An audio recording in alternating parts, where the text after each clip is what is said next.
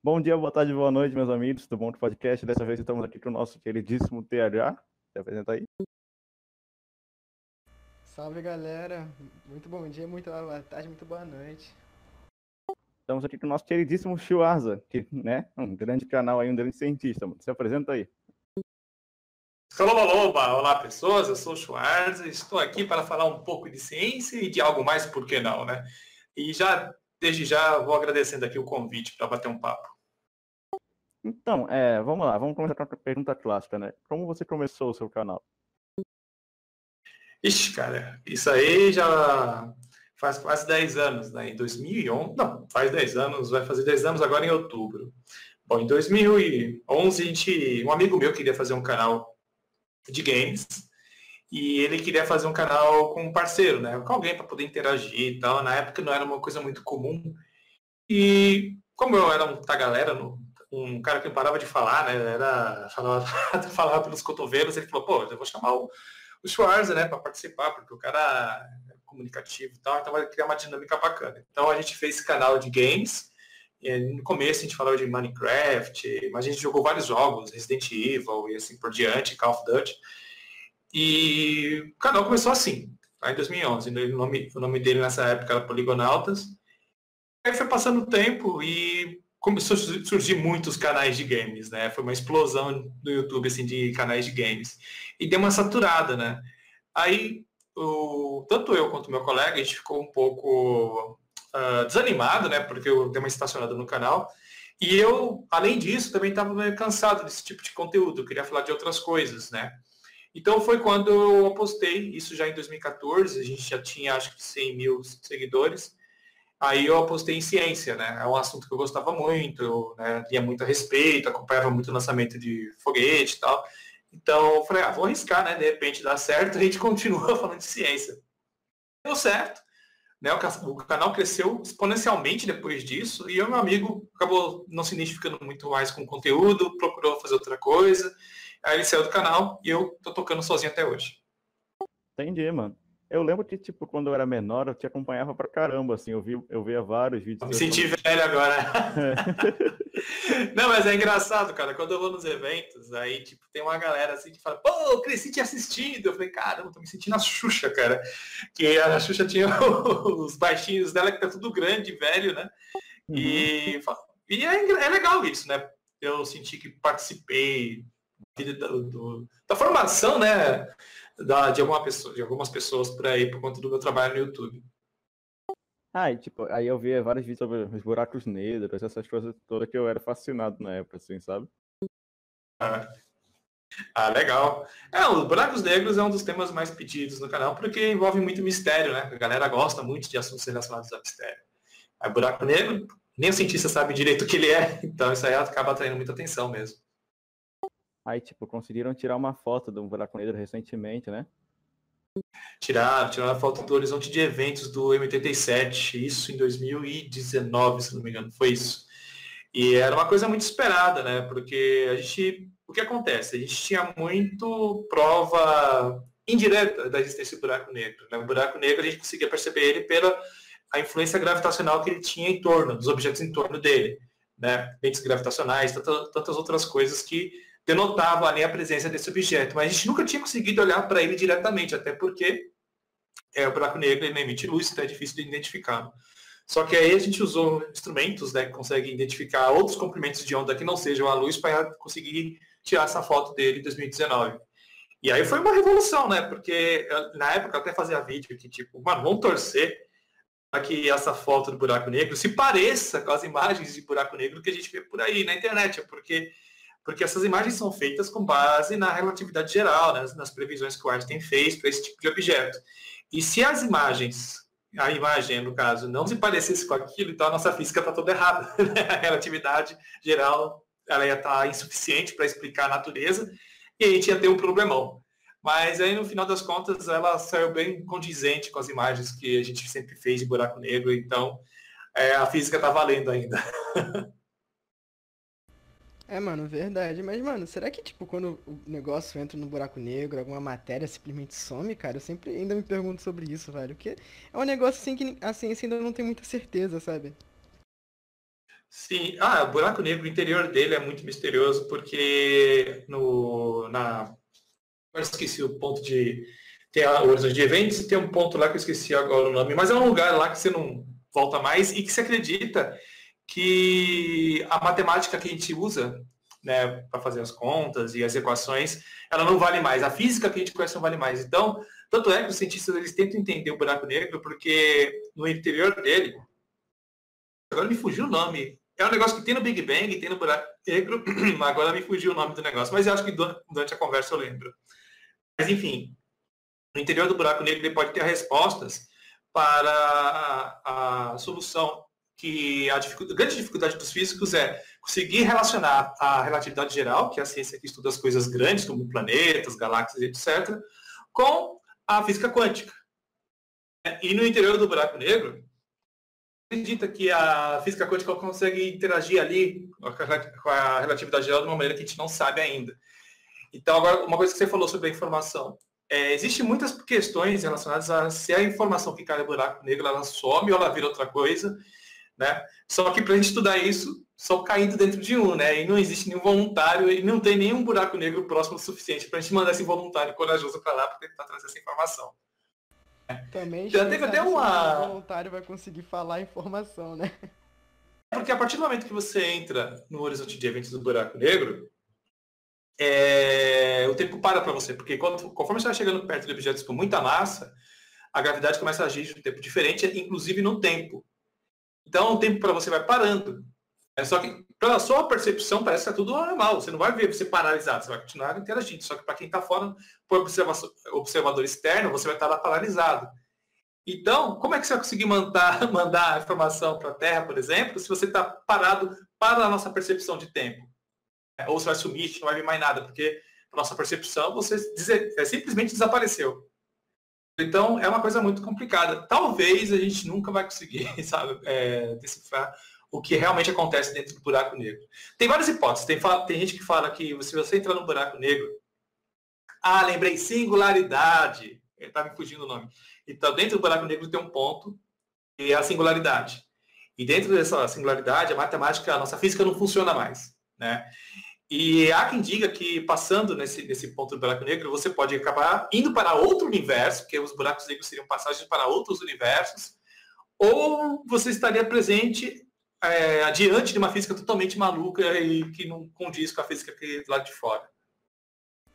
Pô, mano, esse negócio de ir pra outro universo, cara, era uma parada que eu queria que fosse real, mano. Porque, mano, esse é um negócio muito louco.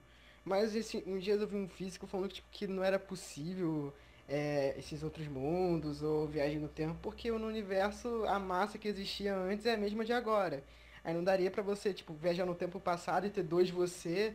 Aí ter, entraria no lápis confuso se você entraria na mente do seu atual pessoa do passado, sabe? Essa é uma confusão danada. Sim, é, é os paradoxos, né? Os paradoxos eles impedem aí que a viagem no tempo exista. O famoso paradoxo do avô, né? Que você ah, vou criar uma. Meu, meu avô é fumante. E ele morreu de câncer. Eu quero fazer uma máquina do tempo para voltar lá e avisar meu avô para não fumar, para que ele não pegue câncer, né? Só que qual é o objeto que motivou a construção da máquina do tempo? O, o fato de seu avô fumar. Né? Se o seu avô não fuma, você nunca vai ter a motivação de criar uma máquina do tempo. Pô, paradoxo, né? Então você não tem como você matar, é, fechar essa conta. Né? E até o Stephen Hawking fala, né? Falava, Tipo, a maior prova que a gente não tem, nunca vamos conseguir criar uma máquina do tempo porque ninguém nunca voltou. Aí tem aquele episódio clássico que ele preparou uma festa para o viajante do tempo. Primeiro ele, ele fez uma placa, se não me engano, de titânio. E ele colocou a data, local onde ele ia dar uma festa para viajantes do tempo do futuro. E essa placa era de um material bem resistente para durar vários séculos no futuro. Se alguém fosse fazer uma máquina do tempo, ia ver essa placa e ia voltar. Aí ele fez essa data, que agora eu não lembro que data que era, fez colocou bexiga, né? Fez toda a decoração para esperar o viajante no tempo e não veio ninguém. Aí ele ficou decepcionado e ele falou, pô, acho que se existe viagem no tempo, não, se, é, se existir, eles mandam para outra dimensão, e não para essa nossa, essa que a gente está experimentando, né? E aí que entra no lance do, dos universos paralelos, né? Tipo, tem aquela ideia que de quando você viaja no tempo, você não volta para aquele universo de onde você partiu, você vai para outro. uma outra realidade que criou a partir do momento que você viaja no tempo. Aí casaria, né? Com a, fecharia a conta, né? Você, esse lance da máscara que você falou ia permanecer, e só que você estaria indo para uma outro universo não daquele que você partiu. Só que para isso ser validado, a gente tem que primeiro provar, né? Ou, ou é, identificar universos paralelos ou alguma evidência de que eles existem. E até o momento a gente não identificou nada. Aham, uhum, porque essa parada, tipo, esse negócio de ir para outra dimensão e ter outros eventos é, é, o que abordaram, tipo, como explicar o universo paralelo no Vingadores, né? Não é um filme muito físico, mas já dá pra ter uma ideia. E, mano, eu queria muito que isso fosse verdade, porque isso ia ser um avanço da ciência, porque vai que pega um universo paralelo onde, sei lá, não existissem árvores ou coisa assim do tipo, o oxigênio fosse maior. Tá, sabe? Tem essas possibilidades, uhum. ia ser muito louco, cara. A infinidade de coisas que daria para fazer e estudar. É, isso que está falando é uma descrição da teoria dos muitos, muitos mundos, né? Que eles falam assim que a partir da Convenção de Copenhague, onde o Schrödinger fez aquele experimento com o gato dentro da caixa, né, super famoso, né? Se você coloca dentro do gato dentro da caixa, imaginando que ele se comporta como uma partícula, enquanto a caixa está fechada, enquanto você não está observando, o gato pode estar tanto vivo quanto morto. Só a partir do momento que você observa ele que você define a, o estado dele. E dentro dessa, dessa argumentação aí do Schrödinger, que, é, que explica a física, é, algumas pessoas começaram a viajar nas ideias. Tá, se as partículas conseguem estar em dois estados ao mesmo tempo e estar em dois lugares ao mesmo tempo, o que garante que a partir do momento que você faz uma escolha, a outra opção, por exemplo, eu abri a caixa, o gato está vivo, mas a, a opção do gato estar morto também existe, só que no outro lugar, no outro plano, no outro universo. E isso vai ramificando em várias outras realidades alternativas a partir desse princípio, por exemplo, no dia que eu vou pro cinema e tá passando Vingadores e Batman. Ah, vou assistir Batman, né? Aí entrei, fiz uma escolha, mas a partir dessa escolha que eu fiz, eu criei uma outra ramificação da realidade, da qual eu escolhi ver Vingadores. Isso vai ramificando infinitamente. E aí ela, ela acaba gerando é, universos onde tem versões de você diferentes, universos onde tem padrões de física diferentes, elementos da natureza diferentes, e isso de maneira infinita mais uma vez, é uma especulação, né? é uma hipótese, a gente não tem nenhuma evidência. Né? A coisa mais fantástica disso é que os, os, as partículas realmente têm esse, esse comportamento. De duas coisas ao mesmo tempo, de estar em dois lugares ao mesmo tempo, tem emaranhamento quântico, várias coisas nesse sentido. E a gente, nós somos feitos dessas partículas. Então a gente, de alguma maneira, deve herdar alguma propriedade disso. Aqui, jogando uma especulação. Né? Mas, como eu disse, a gente nunca teve uma, uma evidência de que existe outra, outro universo ou qualquer coisa desse tipo. Mas assim, é, você acha que algum dia a gente vai chegar perto de descobrir assim? Então, eu acho que a gente está dando grandes passos né, para o entendimento da física. Né? A gente está entendendo o que é antimatéria, a gente tem toda essa investigação, porque quando o Big Bang aconteceu, é, todo, todo o universo é simétrico, menos a quantidade de matéria e antimatéria. Se fosse obedecer a, ordem das coisas, tinha que ter as quantidades iguais né, desses, desses, elementos. Porém, se existisse quantidades iguais, a gente não estaria aqui porque matéria e antimatéria se aniquilam. Só que a gente está fazendo grandes avanços, está conseguindo detectar é, partículas de antimatéria que vêm do espaço. Dentro da física quântica, a gente está fazendo vários é, descobertas. Ver outra que foi recente aí está dominando, aprendendo né, a dominar a fusão nuclear. Então, eu acho que, no sentido de entender a física quântica, a gente está dando é, passos longos. Agora, sobre nessa questão mais de realidade e tal, eu acho que é uma coisa mais complexa. Né? Tá lá o, o grande colisão de hadrons né, tentando identificar partículas, né? e a gente está aqui falando de realidades. Entendi, mas é, é, então, tomara que a gente descubra, sei lá, algum dia, ou, ou a gente veja que Pode. é tudo alucinação nossa, assim, maluquice nossa, né? Uma coisa que eu até falei no último podcast que eu participei é que as pessoas falam né, que a ciência é cheia de dogmas, né? A ciência é cheia de respostas e tal. E a gente sabe do universo, acho que 1% de tudo que ele tem a oferecer. Né? A gente sabe de nada. Então a gente está engateando ainda. A, o estudo da física quântica é, uma, é, uma, é um estudo muito recente. É, a gente sabe pouquíssima coisa de como a física funciona. Tanto é que tem aquele ditado, né, que falam que, tipo, se você fala que entende física quântica, é porque você não entende física quântica, porque ela é complexa, é maluca, é caótica. Então, a gente está ainda começando a dar os primeiros passos né, para o entendimento dessas coisas. Então, a gente pode descobrir uma coisa revolucionária daqui a 10, 15 anos, sabe? Que mude totalmente nossos parâmetros né, de como a gente entende a natureza.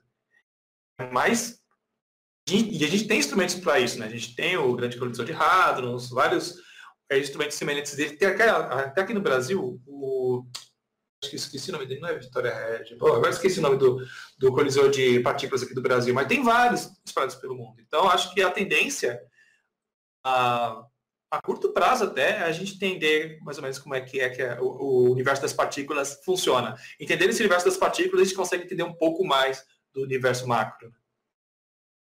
Entendi, entendi. É, agora mudando um pouquinho de assunto, é, você acha, não, assim, eu acho meio, acho meio impossível, na verdade, não ter, mas essa questão de alienígena, assim? A questão de alienígena é uma questão sensível, né? Porque as pessoas querem muito acreditar, né? O, o Arquivo X tinha aquela frase, né, que o Fox Mulder gostava muito, que é eu quero acreditar. E esse é o sentimento das pessoas que gostam. E por conta de eu ser muito cético lá no canal, as pessoas, elas é, tem um pouco de cisma comigo, né? Mas o que acontece? Nunca falei no canal, em nenhum outro lugar, que eu não acredito em vida fora da Terra. Eu sempre falei que eu acredito que é possível, levando em consideração o número gigantesco de astros, né, de estrelas, planetas que estão espalhados pelo universo. Então seria uma, um desperdício de espaço se só a Terra tivesse vida. Então eu acredito que ela pode surgir em outros lugares. O que eu não acredito é que a gente visitado né, por exemplo, alguma entidade alienígena, mas que existe, que possa existir vida em outro lugar, ou que já existiu vida fora da Terra, até aqui mesmo, no sistema solar, Marte é um grande candidato a ter é, hospedado vida ano passado. Então, eu acho que sim, é bem plausível que a vida exista em outros lugares. O que eu não acredito é que a gente é visitado por diversas questões físicas até. Primeiro, é, esses óbvios que a galera vê por aí. Pô, mas os caras sempre tiram foto borrada, filmagem tremida, né? Nunca tem um contato imediato de primeiro grau, realmente, né? Assim, que, você, que é incontestável, sabe? Nunca tem isso, né? Sempre uma coisa, ah, fulano que viu, mas tem prova. Ah, não, mas eu tô aqui na minha memória. Não, na sua memória não vale, a gente tem que ter prova, tem que ter evidências. Como o Carl Sagan falava, né? Para grandes eventos tem que ter grandes evidências. E não tem, não tem essas coisas, entendeu? Todas as grandes evidências que a galera, o, a ufologia apontam já foram é, desmistificadas, é, esclarecidas, né? ou era, era uma interpretação de fenômenos da natureza, que existem vários fenômenos que a gente não entende, né? que são, por exemplo, raio globular, que é um tipo um raio em forma de esfera, que é super raro, e uma pessoa desprovida da informação, quando vê, vai achar que é qualquer coisa, a vida do espaço. Tem os sprites também, que são bem assustadores, então, para uma pessoa que não conhece, pode ficar assustado. Então, tem tudo isso. E o lance físico que eu citei é que, por exemplo, a, a estrela mais próxima da Terra é a, é a próxima Centauri, está quatro anos, anos luz daqui. Então, para uma viagem de uma, uma inteligência alienígena de lá para cá, se ela viesse, viesse para cá a 10% da velocidade da luz, demoraria 80 mil anos para chegar é, é, absurdo que, que vir daqui aguentar uma viagem dessa, sem contar que a velocidade, é, viagens em velocidades próximas da luz cria uma radiação, aumenta a massa, tem tantas coisas que impossibilitam que uma vida é, com base orgânica sobreviva, que eu falo, pô, se, se existe vida fora da Terra, está muito longe daqui. A visita é totalmente improvável. De repente, uma sonda é, robótica, qualquer coisa do tipo, é mais plausível, mas até então a gente também não identificou nada do gênero. É, mano, e, tipo, por que que iriam visitar logo a Terra, sabe? Iam inventar viagem, assim, qual que é o nome? Viagem da luz, assim, poder viajar pela luz e pelo espaço numa velocidade incrível. Teria essa tecnologia. Vaca. É, mano, tipo, por que viria pra Terra? Pra pegar ouro? Pra pegar árvore? Tipo, pra quê, mano? É, e, cara, é, é bizarro porque, tipo assim, é... os relatos modernos têm aí uma, cerca de 100 anos quase, né? Desde Roosevelt é, tem relatos de OVNIs, de exploradores e tal. E eles sempre têm o mesmo modus operandi. Eles vêm para cá, pegam uma vaca, enfia a sonda no cara, sabe? E não sai disso. Os caras têm, os caras têm um domínio de uma tecnologia super avançada, que é para viajar no espaço. Então você pensa, se eles conseguem uma tecnologia para viajar a grandes distâncias no hiperespaço, então eles devem conseguir coisas formidáveis com a tecnologia além disso. Não, eles vêm aqui, pega a vaca e vai embora. Aí para mim não, não faz sentido, entendeu? Não faz nenhum sentido. Eu queria acreditar, né, que, tipo, pô, é fantástico você saber que tem entidades de outros planetas nos visitando, mas até o momento não tem nada que me convença que isso está acontecendo. Ah, Schwarza, é, desculpa é, interromper aqui, mas é, essa é a hora que eu vou ter que sair aqui, beleza? Aí vai entrar meu amigo aqui, é isso aí. Continue o papo aí, tá bem interessante. O pessoal vai gostar. Beleza. Aí, mano, assim, no. Eu tava vendo o episódio History Channel, mano, o cara contando assim que ele foi pra varanda, tinha havido uma luz fortíssima iluminando tudo. Aí ele chegou na varanda, a família dele tava assustada, porque era um, assim, uma nave gigantesca. Aí a família toda foi abduzida. Aí ele tava contando isso no, no canal, né? Falou assim que ele ah. viu o alienígena com aqueles olhão preto, cinza, enfiando sonda, estudando o corpo dele. Bagulho louco, tá ligado? Cara, eu tava assistindo aquele History Channel outra vez. E tipo, tinha um cara que ele tava falando sobre um biscoito. Que ele tava na, na varanda da casa dele. Aí veio uma nave alienígena e saiu uma entidade da nave e deu um, um biscoito para ele. Um biscoitinho. E aí ele guardou o biscoito, e a alienígena foi embora. E ele, ah, tá, biscoito. Eu não lembro, faz tempo que eu vi esse documentário, se ele chegou a morder tal, mas ele guardou chamou toda a imprensa cidade para mostrar a birosca de um biscoito, que ele diz que é da alienígena. Eu falei, caramba, mano. A alienígena vem lá da casa do chapéu, né, viaja anos-luz de distância para entregar uma, uma, bolacha, mano. mano é isso que, isso que faz. Mano, qual é a missão desses caras, cara? Sabe? Que, que, qual que é a intenção desses caras, sabe?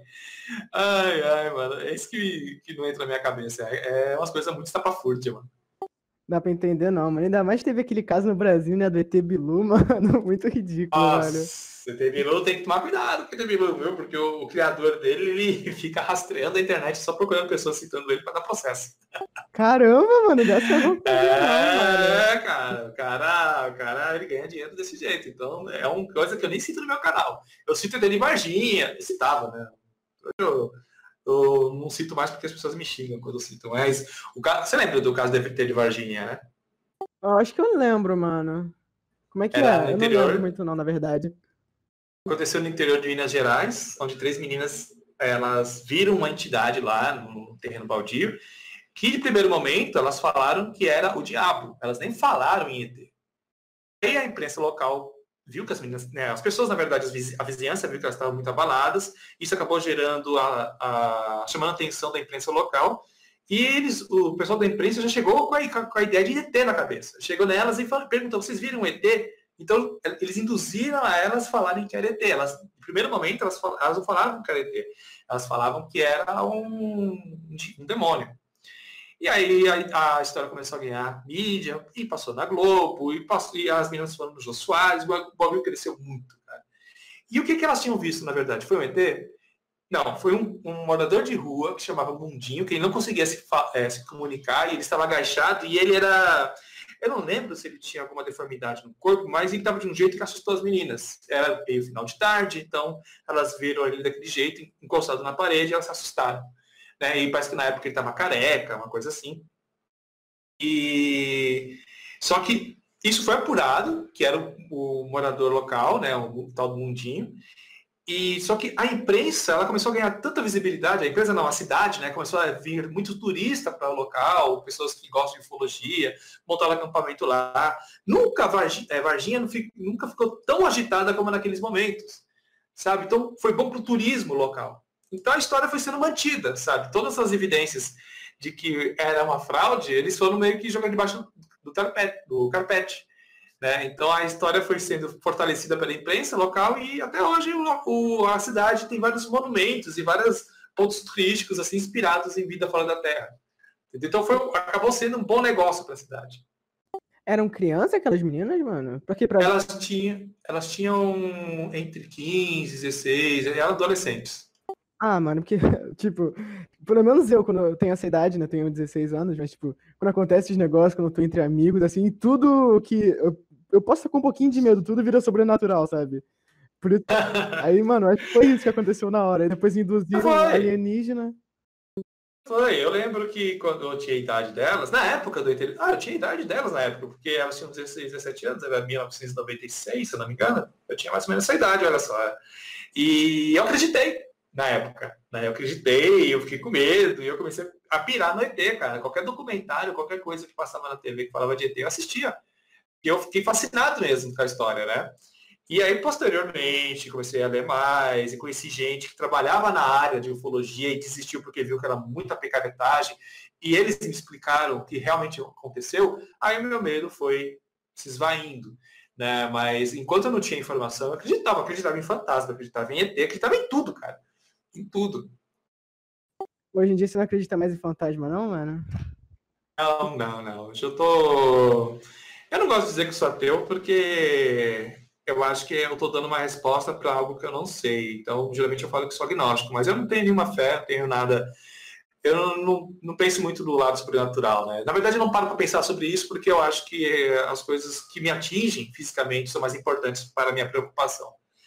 Né? Então, eu deixei de pensar muito nisso, né? de um tempo para cá. Eu costumo dizer que sou agnóstico, né? Mano, eu concordo contigo. Tipo, meu irmão, ele é agnóstico, sabe? E ele tava contando umas histórias dele assim, a mãe dele é, tipo, ele é agnóstico e a mãe dele é espírita. É um negócio assim muito. Às vezes eles entram em conflitos, eu fico sabendo. Imagina. É uma coisa linda. Mas assim, eu acho muito estranho, porque, tipo, eu, eu também sou meio assim, eu não acredito muito nas coisas sobrenaturais, mas, tipo, uhum. é muito estranho você, tipo, morrer e não ter mais nada, sabe? Sabe que por muito tempo eu. Esse pensamento me incomodava, sabe? De um fim da linha, tipo, nossa que significante que a gente é, né? Chega no final, acabou. É, então, por, muito, eh, por muito tempo isso me incomodava. Aí, recentemente, eu estava pensando sobre o fim das coisas, né? De quando chegar ao final e eu partir dessa terra, né? E uma, alguma coisa que está vindo com a idade é uma, uma compreensão de como tudo tem o seu porquê de ser e tudo tem o seu momento de acontecer. E as tristezas que a gente vai tendo durante a vida, vão ficando cada vez menos impacto, a gente vai aceitando mais as coisas, né? Se, por exemplo, quando você é adolescente e fica triste, alguma coisa acontece, leva fora de uma pessoa que você gosta, você fica arrasado. E você vai, conforme a vida vai passando, você vai ficando calejado desse tipo de sentimento. E eu acho que isso acontece no modo geral. Sabe? No modo geral, a, as tristezas, as alegrias, a gente vai aprendendo a controlar e sentir elas de uma maneira mais madura. E eu acredito que o mesmo acontece com a morte. Quando a gente vai chegando a uma certa idade, a gente sente, eu acredito, né, que a gente sente que, ah, já contribuí, acho que já deixei minha marca e acho que está na hora de, sabe, partir, deixar, passar o bastão para quem está vindo agora. Né? Então, e eu penso muito nessa coisa da matéria, né, que eu sou, eu, os átomos que me constroem, eles fizeram parte de uma maçã no passado, de um outro animal, de alguma coisa, de outra pessoa, por que não? E eu estou pegando emprestada a matéria do universo para existir aqui. E, faz, e eu sou, de certa forma, a consciência do universo, porque até então a gente não sabe de outro lugar que existe consciência. Então, é, eu, nós, eu, você, somos uma parte do, do, universo que consegue pensar sobre si mesmo. Né? Isso falando a nível de universo. Então, é, isso para mim já é maravilhoso. Está existindo aqui, sei lá por quanto tempo, para mim é maravilhoso. E quando eu tiver que partir, eu só vou estar devolvendo sabe? Então eu tenho esse sentimento de quando a gente parte, a gente está devolvendo a matéria para o universo que vai dar lugar a outra coisa. Eu, então, com esse pensamento, não sei se ficou claro, é, eu consegui ficar mais confortável com a ideia de partir. Não, mano, entendi, velho. Tipo, você nunca vai assim deixar de existir, porque mesmo que você morra, suas matérias vão compor outra coisa. Eu entendi, mano. Sim. E, tipo, realmente, cara, pensando assim, é, os momentos que você passa, assim, histórias, momentos com seus amigos, familiares. É um negócio muito legal, cara. Que só de estar, tipo, mesmo que seja assim, um limite de 100 anos, né? Mano, é uma uhum. coisa muito bacana de só se viver assim. Mas, cara, eu ainda tenho um pingo de esperança que eu vou conseguir, tipo, sabe, sabe quando morrer. Ver seu cachorro. É, tipo isso. Não, né, nem, nem isso, eu acredito mais tipo, em reencarnação. Tipo, porque eu acho que é muito estranho é. esse negócio. Mas, tipo, mano, de qualquer forma, a gente vai descobrir isso em alguma hora. Só ah, questão de tempo. Vai, vai, ser uma surpresa, às vezes eu até brinco, né? Que tipo, já pensou, mano, se o Deus cristão é verdadeiro? E eu já fiz tanta blasfêmia por aí, tô ferrado. é, eu já falei tanta besteira, assim, é, se realmente condizer com a realidade, eu tô lascado. Né? Mas acho que eu, esses, há pouco tempo atrás eu perdi meu cachorro, né? E é um cachorro que eu gostava muito, né? Eu senti, senti muito mal, né, com a morte dele. E aí, para me confortar, eu fiquei pensando em todos os momentos bacanas, né, que eu tive com ele, a influência que ele teve na minha vida, como ele me fez pela forma genuína de amar, como ele agregou para minha construção né, de caráter, né? Porque os bichinhos eles acabam te ensinando alguma coisa, né? Esse amor incondicional que ele tem por vocês, nós, eles acabam nos ensinando um pouco a amar também, porque a gente às vezes a gente ama por interesse ou ama por conveniência, né? E os animais não, eles não, querem nada em troca. Eles apenas gostam de você, querem estar perto. E, então, pensando nisso, é, eu consegui me confortar um pouco com a partida desse, desse cachorro que eu tinha, que chamava Podolsky. E eu pensei na vida no modo geral, sabe, depois que ele se foi, né? Que realmente, acho que, por exemplo, eu gosto muito da banda Queen. E o Fred Mercury é o vocalista da banda, se foi, morreu em 91. Só que eu não sinto que ele tá morto, cara, porque o trabalho do cara é tão presente, sabe? E as músicas dele, o que ele pensava, tal, é tão presente que o cara tá vivo. Acho que a gente, o ser humano, ele consegue continuar vivo nas ideias. Então nada acaba de, de, maneira definitiva. Porque o que a gente é, no final das contas? Nós somos nossas ideias, o que define o nosso caráter, o que a gente acredita. E o que a gente acredita e as nossas ideias, elas ficam depois que a gente vai. A matéria se, se esvai, mas se você escreveu um livro, se você pintou um quadro, ou se você fez boas relações de amizade que vão lembrar de você por muito tempo, você vai continuar vivendo nas pessoas, no seu trabalho. Então, para mim, acho que nada termina, né? Tudo se transforma. Sim, mano, mas assim, primeiramente, meus pêsames, velho. Eu sei, tipo, como é perder um cachorro, mano. Quando eu, era... eu fiquei muito mal, cara. Pô, mano, imagino, velho. Quando eu era pequeno, assim, eu já nasci com um cachorro, sabe? O nome dele era Snow, mano. E ele foi morrer, assim, quando eu tinha uns 10 anos. Foi minha primeira experiência, assim, de morte que eu tive. Foi um negócio muito triste. É, não, é, é fogo, cara. Esse meu cachorro, ele tinha 14 anos. E para mim doeu, porque teve a pandemia e esse cachorro não morava mais comigo, morava com a minha mãe. Eu me casei, me morava com a minha esposa. E aí a minha mãe ficou cuidando do cachorro. Eu sempre que eu ia na minha mãe, eu vi o cachorro e tal. E aí teve a pandemia, eu sou do grupo de risco, né? Porque eu tive problema renal e minha mãe idosa. Não estou vendo mais meus pais desde então, desde que começou a pandemia. E, e, e consequentemente, eu não via mais meu cachorro. Né? Meu cachorro, fiquei um ano e pouco sem ver. E quando ele começou a ficar doente e tal, eu, eu não pude estar lá presente para cuidar dele. E quando ele morreu, eu não pude estar lá para me despedir. Isso foi tão pesado para mim, porque teve o lance do cachorro e eu fiquei também pensando se acontece alguma coisa com meus pais, né? Se meus pais pegam essa doença e eu não posso, eu não vou poder me despedir deles. Então, juntou tudo isso, sabe? Toda essa melancolia da pandemia, mais o cachorro que eu gostava muito e eu fiquei muito mal. Nossa, chorei litros aqui em casa. E recentemente até teve um caso agora de um amigo da família que morreu semana passada por Covid. E tipo, despedida. É, não, acho que não tá rolando nem velório. Então, é muito estranho, cara. Você, a pessoa sai da tua vida e você não tem nem como se despedir, sabe? Dar um último adeus. É, é uma situação muito complicada. E eu senti isso com o cachorro e depois eu estendi isso para todo mundo que eu conheço. É complicado. Eu, tipo, eu imagino, velho. Não imagino assim, porque eu, a única coisa que, assim, que eu perdi mesmo foi meu cachorrinho. E não sei se é muito considerar, mas a minha priminha também, velho. Que, tipo, a minha o meu primo, né, que seria minha prima de, segunda grau, de segundo grau, ele teve um filho, né? Aí tava uhum. na barriga da mãe e tal. Mas aí teve complicações, eu, hum, até agora não falaram muito bem o que que era, né? Também a gente não vai ficar perguntando, porque é chato, né? É um sentimento. Sim, sim, sim. Em um momento não é. Hum. é. Aí ela, ela, morreu assim na barriga da mãe. Cara, tipo, a gente nem conhecia. O nome dela era Sara.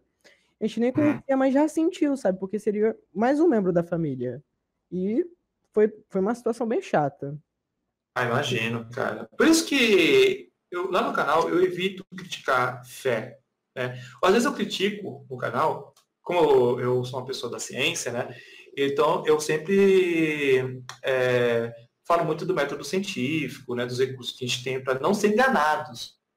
Para a gente não ser enganado por charlatões, pessoas que tentam te dar atalhos que na verdade são nocivos. Atalhos para você resolver um problema que na verdade são atalhos nocivos. Mas eu, geralmente, eu evito criticar a fé, sabe? Quando é, a questão envolve fé, eu evito porque eu acho que a fé é muito importante, cara. Eu não tenho, mas uh, acho que tem gente que precisa disso, de um suporte. Quando perde algum ente querido, perde qualquer coisa, ela precisa de um, de um suporte para saber, tipo, que a, aquela vida não se acabou. Que nem eu falei para você, a minha concepção do, do pós-vida ou fim da vida, né? E eu, eu, sou feliz, eu não digo que sou feliz, mas eu sou conformado com o ciclo das coisas. Mas tem pessoas que isso não basta. Ela, ela precisa ter uma esperança de um, de um reencontro, de, de saber que aquele ente ou aquele animal está em algum lugar e está melhor. E eu acho que isso é muito delicado, você chegar e tirar isso da pessoa, sabe? Tem gente que é mais, gente da ciência que é mais incisivo em falar que, ah, não tenham fé, você perde tempo, não sei o quê. Eu acho que não, acho que você tem que respeitar a fé das pessoas, porque eu tenho a minha maneira de lidar com isso. E eu não vou impor a minha maneira de lidar com isso para quem me segue ou para quem está conversando comigo, né? Acho que cada um tem a sua forma de lidar com perda. Eu não concordo, porque a forma da pessoa tá meio que fazendo para dar um sentido assim à vida dela, sabe? Exato. Mostrar que. É, muito, é muito subjetivo, né, cara?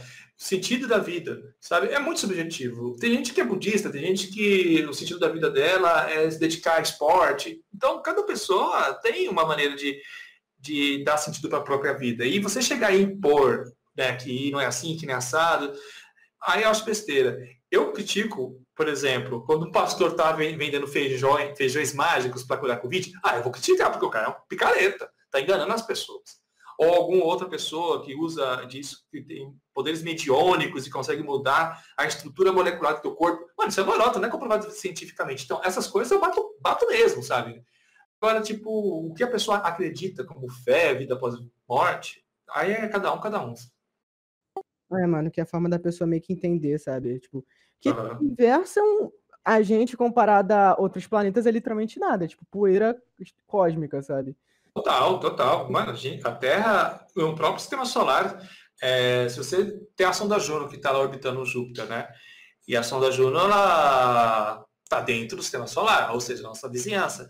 Qualquer dado que a sonda Juno capta lá em torno de Júpiter, demora 40 minutos para chegar para a Terra, de tão longe que está. E isso porque o dado está viajando na velocidade da luz. Então, isso é só um, você ter um parâmetro de como o, espaço é um grande vazio. Imagina além, sabe?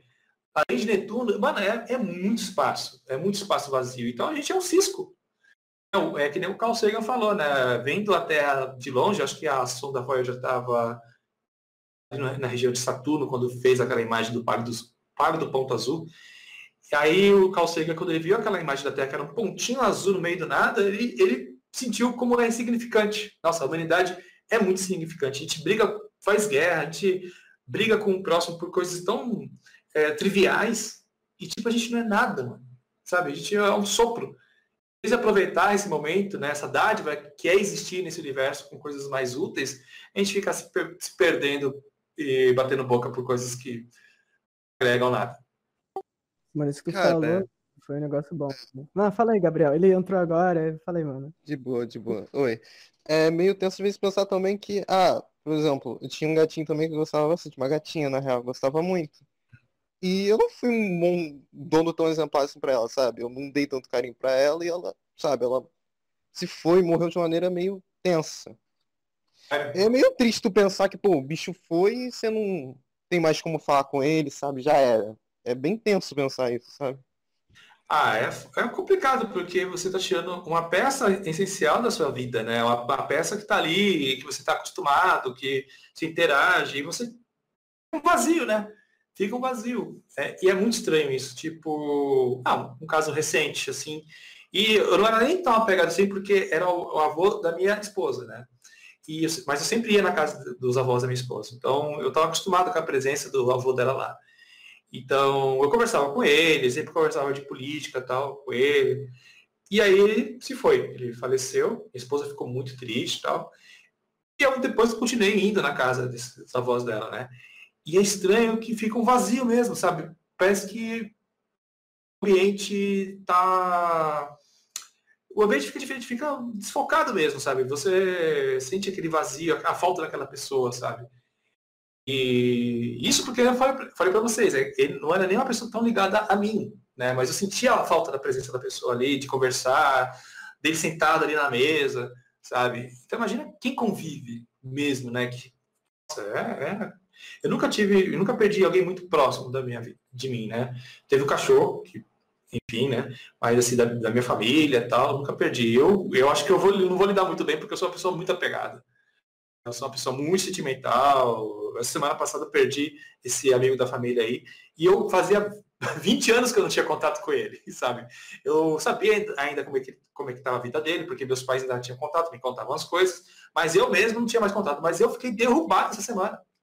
Eu cheguei até a mandar e-mail para vocês, né? Que eu, a gente ia gravar né, semana passada e eu não tava com cabeça porque eu fiquei derrubado. Oh, nossa, eu sou muito é. fraco. é tenso mesmo também, tipo, eu entendo você que ah, às vezes eu acordava, por exemplo, para ver aula online, aí tava eu no monitor vendo a aula e ela chegava na minha mesa e começava a dar cabeçada na minha mesa, sabe, pedindo carinho. Hum. É tenso, cara. Às vezes, sim, às vezes tu pensa que ela não foi, sabe? Parece que ela ainda tá aqui, mas não tá, sabe? É bem tenso. Também me fala, cara. Eu tenho dois gatos aqui que são parte do canal, né? Eles vivem aparecendo no canal até. E eu sou muito apegado a eles. O público agora se tornou apegado. Quando eu não, eu não gravo com eles, eles perguntam, pô, cadê os gatos e tal? E eu fico às vezes pensando, né? Eles já estão com sete anos, sete anos. Acho que vão fazer sete anos esse ano. E eu fico pensando, puxa, mano, o gato geralmente, quando é bem tratado, consegue viver até uns 20 anos, tá? Mas a média é 15, 20 anos. Né? Aí já fico me, me preparando mentalmente, né? Tipo, ai meu Deus, já tá na metade. Mano, tipo, falando assim do amigo da sua família assim, velho, é, mesmo você não tendo presente com ele assim uns 20 anos, cara, é uma lembrança que você tem dele, então, cara, super te entendo assim, tu ficar mal, mano, porque, cara, não tem como, você falou assim que é muito sensível, mas não tem como alguém não ficar mal, sabe? É uma Ah, mas tem, cara, porque, tem, pô, a gente tá, tá, a gente tá com 350 mil mortos, cara, e tem gente que não tá nem aí. Realmente. Nossa, cara, tipo, é, o, o, o que me, me, tocou bastante é, primeiro, esse amigo da família, ele era um cara muito simples, ele era sapateiro e consertou vários tênis meus. E eu lembro dele quando eu era adolescente e tal. E ele tava fazendo o isolamento social direitinho, cara. Filho mais velho, que tem a minha idade, tava cuidando deles, que nem eu, eu faço com meus pais, né? Ele, ele falou, pai, ó, fecha a lojinha lá de sapato, fica em casa que eu vou trabalhar e eu vou te ajudar a manter, mas não sai de casa porque esse vírus mata. E ele obedeceu, ele e a esposa obedeceram. E obedeceram durante um ano. Aí, mês passado, a filha foi lá visitar eles, o bebê, né, para mostrar para eles. Eles abriram uma exceção, receberam ela, ela estava com o vírus, passou para todo mundo. Aí ele foi internado, a esposa foi internada, estava entubada até ontem, tirou o tubo hoje, mas ele não aguentou. Esse foi. E aí dá raiva, sabe? Porque, tipo, caramba, né, mano? Poxa vida, eles estavam fazendo direitinho o isolamento e tal, obedecendo, né?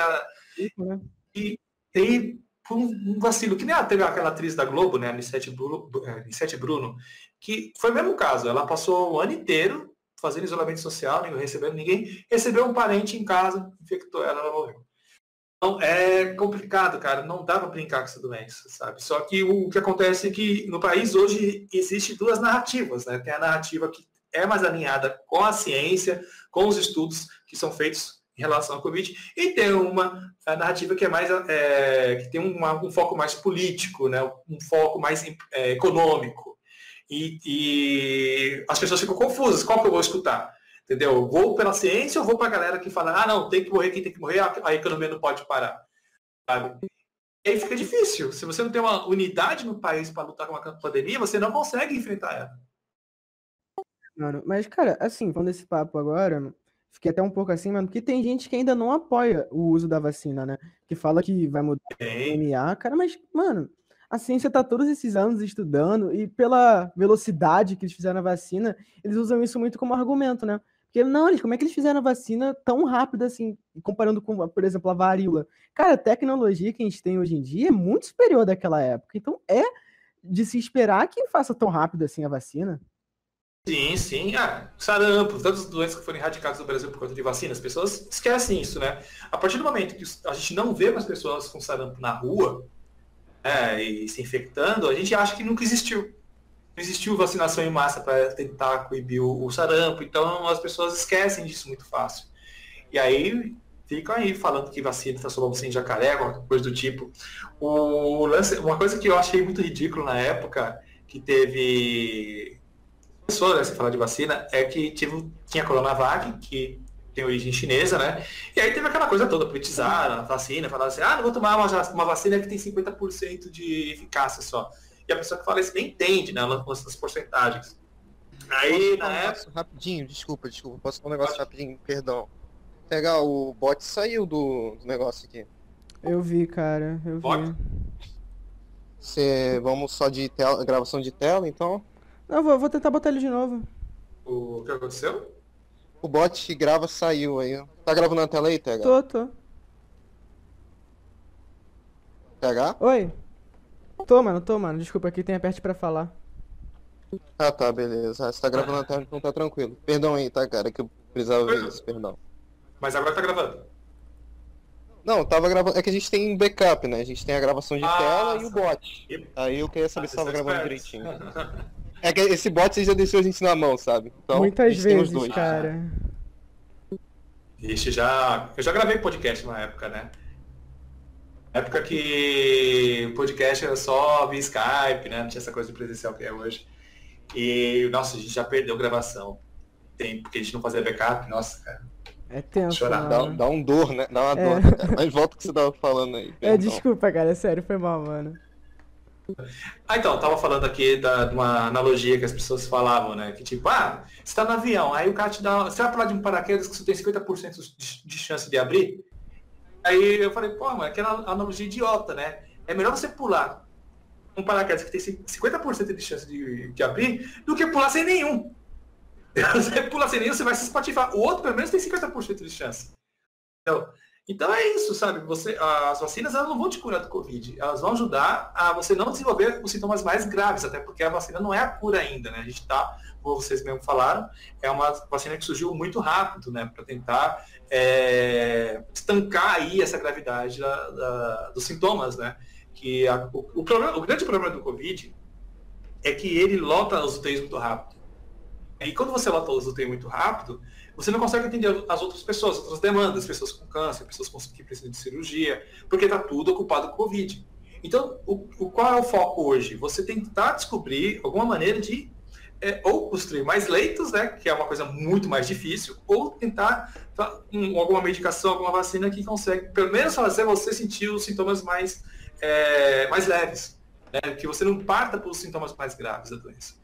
Mas é isso que as pessoas não, entendem. Aí você tenta explicar, a pessoa acha que você você, que você está sendo manipulado pelo, pela mídia globalista que quer dominar o mundo. Aí fica difícil. Eu cheguei num ponto que. É, tanto é que eu nem falo muito mais no meu canal de Covid, porque eu acho assim. Nós estamos há quase um ano e meio é, é, de pandemia no país. E, como eu falei, tem essas duas narrativas. Eu acho que quem tinha que fazer a escolha já fez.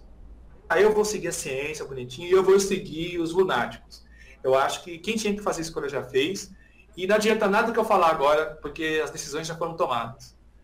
Eu ainda continuo no Twitter batendo na mesma tecla, sempre que eu posso falo, né? E lembro as pessoas de tomarem cuidado. Mas quem tinha que fazer a decisão já tomou. Concordo, mano. Que também um dos argumentos é que quem, às vezes, tem gente que toma vacina e morre, né? Mas, cara, toda vacina é assim. Nenhuma é assim. Tipo, tu pega o vírus, tem chance de você contrair e a contração desse vírus te matar. Cara, é a realidade. Por isso que você tem a escolha. Mas, tipo, só o fato, mesmo que tenha, tipo, sei lá, 97% de chance de você não pegar a doença e ficar imunizado, já é um, um bom. Assim, já é uma boa chance de você ficar tranquilão, cara. E não desenvolver os sintomas sérios. Mesmo que aqueles 3% de distância ainda existam, sabe? É, E tem um lance também da imprensa, cara, que esse lance de. Lembra, isso que você falou de ah, tem gente que toma vacina e morre, me lembrou de algumas coisas, até estava falando no Twitter, que tipo. Hoje em dia a imprensa ela depende muito do clique, né? Porque o clique gera engajamento e eles conseguem gerar receita a partir disso. E aí a galera apela pra caramba no clickbait, né? Aí, tipo, tem um, um grande portal aí que fez uma postagem outro dia falando, tipo, ah, casal de idoso é vacinado e morre em seguida. E esse era o título. Aí eu fui lá no Twitter e falei, caramba, mano, não é possível. Aí eu li a matéria, e a matéria fala, né, que a- o imunizante não tinha tido tempo, né? Porque foi- é, acho que demora 10 dias ou 15 dias para o imunizante começar a fazer efeito. E não tinha dado tempo, e eles morreram de outras coisas, de outras complicações. Só que a maioria das pessoas só leem o título, não, não clicam na matéria. Então, isso no imaginário das pessoas vai ficar tipo, nossa, tomou vacina e morreu. Então, é, é, a gente tem que lidar é, conscientizando as pessoas né, de que a doença é grave, que tem que vacinar, e ainda tem que lidar com o ruído que a própria imprensa faz com o sensacionalismo deles. Né, porque eles precisam do clique e tal, e aí vai gerando esse ruído e fica cada vez uma situação mais difícil, sabe? Por isso que eu acho que é, esse descontrole que a gente vê hoje do Covid, em parte é pela desinformação. Desinformação dos conspiratórios, né, da galera da conspiração, e desinformação por parte da imprensa que sensacionaliza em cima. Mano, concordo muito com isso, cara. Que a pessoa precisa muito do clique. E, velho, assim, é um ano já de pandemia e o pessoal ainda não aprendeu do vírus, sabe? E, e esse ano ainda tá pior que 2020. Por incrível que pareça, a gente achou que ia estar tá melhor. Que quando virar. Isso, quando virasse o ano já acabaria, mas não, só piorou. E né, tem gente ah. ainda que não usa máscara porque acha que o gás carbônico vai matar, sabe? Cara. Ah, não, é, as argumentações que o pessoal. Hoje eu escutei uma, que eu não vou nem citar a pessoa que falou isso, não vale a pena, mas é um político famoso aí, e ele falou que tipo que o lockdown é o contrário do isolamento social, porque no lockdown as pessoas são obrigadas a se isolarem dentro de suas casas, fazendo o vírus transitar entre elas. Eu falei, meu Deus, mano. Mano, como que assim? Vida? Como assim? Mano, sabe? Tipo, o Araraquara, aqui em São Paulo, aplicou o lockdown porque lá estava quase 100% de lotação de UTI. Eles aplicaram o lockdown e a, a, questão de semanas, eles viram o número de internações caírem. E, se eu não me engano, está alguns dias lá que ninguém morre de Covid. Não está tendo morte. Zeraram a morte de Covid. Taquara. Entendeu? Então, o lockdown, ele dá certo. Só que aí, eu entendo o outro lado, sabe? Eu entendo que, tipo, ah, vamos aplicar o lockdown. Mas como você vai fazer com as famílias que, de baixa renda? Como é que eles vão sobreviver? É, vamos partir para o crime, vamos fazer várias coisas, porque, mano, é uma situação difícil, né? Ficar 40 dias de lockdown. Se fosse um país é, mais desenvolvido ou um país sério, a, o governo, ele de vez em é, fazer é, que no começo da pandemia, o que, que eles fizeram? Eles socorreram bancos, liberando bilhões de reais para bancos para socorrer eles no início da pandemia, nem sabia como era a pandemia e se desenvolver, mas eles fizeram isso.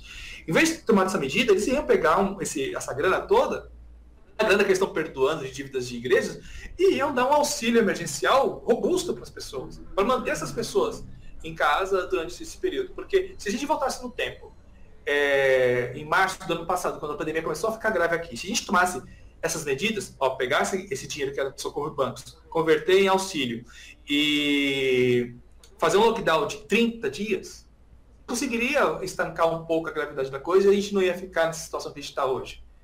Aí, óbvio, a gente não vai conseguir eliminar o, eliminar o Covid, mas fazendo essa primeira estancada, quando viesse a segunda onda, a gente fechava mais 20 dias ou 15 dias e mandava mais um pouco de auxílio. E fazendo esse abre e fecha, abre, abre e fecha, que foi a, a Dinamarca, acho que foi a Dinamarca que fez a, e a. Puxa, aquele, esqueci o nome daquele país. Nova Zelândia fez. Foi o método que eles fizeram. E eles conseguiram controlar a Covid. É isso, que, é isso que eu acho absurdo, cara. Tipo, tem vários países do mundo que conseguiram lidar bem com a pandemia, só que a gente não copia, a gente não olha. É como a gente vivesse sozinho no mundo, entendeu?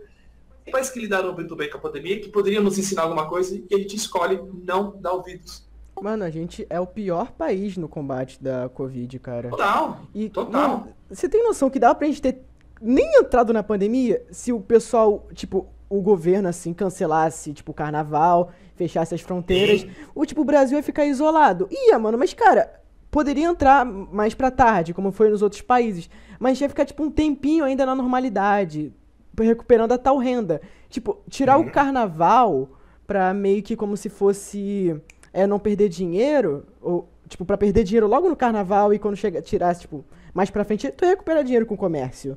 E, cara, Sim. Já dava para isso ter acabado há muito tempo, muito tempo mesmo. Com essa troca de ministro da saúde, compra de remédios sem uma verificação científica. Isso tudo foi é, consequências que ocasionaram para como a gente tá agora. Tipo, mano, demitiram ministro a cada, sei lá, dois meses? Eu nem sei quem tá agora, cara. ok, olha lá. Não, é, é, o que foi que aconteceu né, no país? Tipo, quando entrou a pandemia, o presidente estava convencido, isso pelo Olavo de Carvalho, que a pandemia não era grave, que era um plano da China para é, quebrar economias emergentes e principalmente economias de direita. Eles acreditavam nisso. Então, a ideia era, a ideia inicial era deixar o vírus correr. Ah, deixa o vírus correr, deixa o vírus é, se espalhar, porque isso aí não vai dar em nada. Esse, esse, esse alarmismo todo é coisa da imprensa, né? E esse, esse, esse era o plano, eles queriam fazer a imunidade de rebanho. Só que eles estavam absurd, absurdamente errados. Né? O vírus é grave, lá fora estava morrendo muita gente, eles preferiram não acreditar, acharam que era tudo invenção, mas estava morrendo muita gente lá fora, e era questão de tempo que acontecesse isso mesmo aqui acontecendo aqui, a mesma, a mesma coisa aconteceu nos Estados Unidos no final do ano passado, que morria 4 mil pessoas por dia. Então, eles tinham um projeto que era exatamente esse, deixar o vírus correr. Deixa o vírus correr, morra quem tem que morrer, né? vamos estimular as pessoas a saírem na rua, porque querem que eles fiquem em casa para a economia morrer e prejudicar o governo. Então, o governo foi deliberadamente é, incentivando as pessoas a saírem de casa, não usarem máscaras, que eles queriam que as pessoas pegassem o vírus é muito claro. As investigações que estão aparecendo agora, que vai resultar na CPI da, da Covid, vão mostrar isso, sabe? De que foi um plano de governo que as pessoas pegassem, passassem por que, por que tinha que passar, mas que a economia continu, continuasse andando. Só que o erro deles é que, tipo, ah, é, se a gente fecha as coisas, é, a economia quebra, tá? Então vamos deixar tudo aberto. Só que você deixa tudo aberto, você vai superlotar os, os hospitais, que vai ter uma demanda de equipamentos, demanda de pessoal, demanda de insumos, que isso gera dívidas, que isso é, não, é, não é de graça, e vai gerar uma crise econômica da mesma forma. Pessoas vão ter que enterrar mortos, o sistema funerário entra em colapso. Tanta coisa que acontece que deixa a gente no vermelho que vai dar na mesma. A economia vai quebrar de qualquer jeito. O Atila falou isso lá atrás né, que, gente, vocês estão querendo é, segurar a economia, a economia vai quebrar. Abrindo ou fechando o comércio. Não tem jeito, a gente está numa pandemia. Só que nem desenhando para esses caras entenderem. É, cara. E assim, os Estados Unidos trocou de presidente e agora tá melhorando a situação lá, assim. É visível. Não querendo é falar nada, sabe? Mas. Mas assim. O Atila. Fala, fala, fala. Falar. Não, fala, fala, fala. Depois eu falo. Então, o Atila ele fez a. Não sei se foi a última live mas ele fez uma live onde ele mostrava um gráfico uh, o avanço da Covid, né? E ela estava subindo, assim que nem está aqui. Entrou o Joe Biden e aí o gráfico começou a cair. Mas por quê? Não foi só a, a atitude de vacinar as pessoas de maneira de larga escala que eles estão tomando, não foi só isso. Mas o que um presidente diz influencia. O, acho que Jamie Oliver, acho que é esse o nome do jornalista americano, que tem um programa no YouTube, ele foi na, numa praia da Califórnia entrevistar algumas pessoas, isso quando o Trump ainda era presidente. E ele entrevistou, mandou, né, não foi ele, foi um repórter do programa dele, foi procurar pessoas que estavam sem máscaras, para saber por que, que elas estavam saindo sem máscara. E aí tinha um pessoal lá e perguntou, ah, e aí? Não tem medo do Covid não? Você não está de máscara? Ah, não, não estou usando não. Mas por quê? Ah, mano, se o presidente, que é o líder, não usa, por que, que eu vou usar? O cara sabe o que está fazendo. E aí várias pessoas deram a mesma justificativa. Então, a atitude que o presidente faz influencia nas pessoas. O Joe Biden, sempre que foi no debate, sempre que foi fazer algum pronunciamento, ele sempre estava de máscara, sempre falava de máscara. E isso influencia as pessoas. Então, a vacinação em larga escala nos Estados Unidos e a postura do, do, líder, né, a postura do presidente diferente, foi o que freou o avanço da Covid lá. Cara, que é um negócio assim que dá pra ver que o cara tomou a atitude certa, que ele não tava assim falando balela e que ele não era o tal. Como estavam falando assim, o pessoal assim, que ele era o tal comunista. comunista. É, comunista que ia ferrar completamente os Estados Unidos, né? Cara, o Joe Biden é o homem de, era o homem da guerra do Obama. É, ele foi um dos, uma das pessoas que mais influenciou ali na, naquelas guerrinhas que o Obama fez quando foi presidente. E toda. Eu costumo dizer que não existe esquerda nos Estados Unidos a, a, as atitudes econômicas que os Estados Unidos tomam lá é super neoliberais. É, o, que, o que diferencia a esquerda e a direita lá é, são as, as metodologias assistencialistas ou também a política progressista, né, que é, visa uma abertura mais para as mulheres, para os negros, essa coisa mais é, progressista, né, que é do caráter dos democratas. Mas economicamente falando, não existe uma esquerda nos Estados Unidos, né? É um país de direita, né? Econômica, é, de economias neoliberais. Então, eu acho engraçado quando as pessoas falam, ah, o Joe Biden é comunista. É nada, mano. Ele, os Estados Unidos continua o mesmo país imperialista de sempre, sabe? Porque agora é um presidente progressista, em vez de um presidente sei lá, nem consegui nem definir o que o Trump era. era. Até o PT, o pessoal fala, ah, PT é comunista. Mano, o, o governo Lula, o qual tem várias críticas, é, quando ele entrou, ele fez a, qual foi os aliados que o Lula procurou? O PMDB, a base, a base, é, esqueci, o pessoal do Centrão ali, mas tem outro nome que eu, que eu falo agora, mas me esqueci, mas ele, ele fez muita, é, se alinhou muito com conservadores, sabe, e gente de direita, de centro, então, mano, essa esquerda, esse fantasma da esquerda que o Olavo fala, que o Bolsonaro fala, que vai dominar o Brasil, pra mim é pura ficção, não existe. Acho que nem a, nem a China é mais tão esquerda que nem eles eram um tempo atrás. Tem McDonald's na China. pois é, cara. Mano, fica muito nesse negócio de esquerda e direita, fica nesse negócio de comunismo. Cara, assim, eu não acredito que tenha muito país comunista, acho que tem só mais socialista. Sabe? É, não, e até socialista é, é difícil, viu? É, eu acho que o, o, o, os países comunistas, comunistas de esquerda que existem hoje, eles estão mais alinhados com a, a social-democrata, que é uma esquerda mais meio centro ali. É uma esquerda que não, é, não, é, não, tem um Estado tão forte ali, mandando desmandando as coisas economicamente falando. Então, uma coisa mais centro-esquerda. Eu acho que é isso que acontece no mundo hoje dos países que são de esquerda. Tem, lógico, os mais extremos, né, que nem a Coreia do Norte e tal.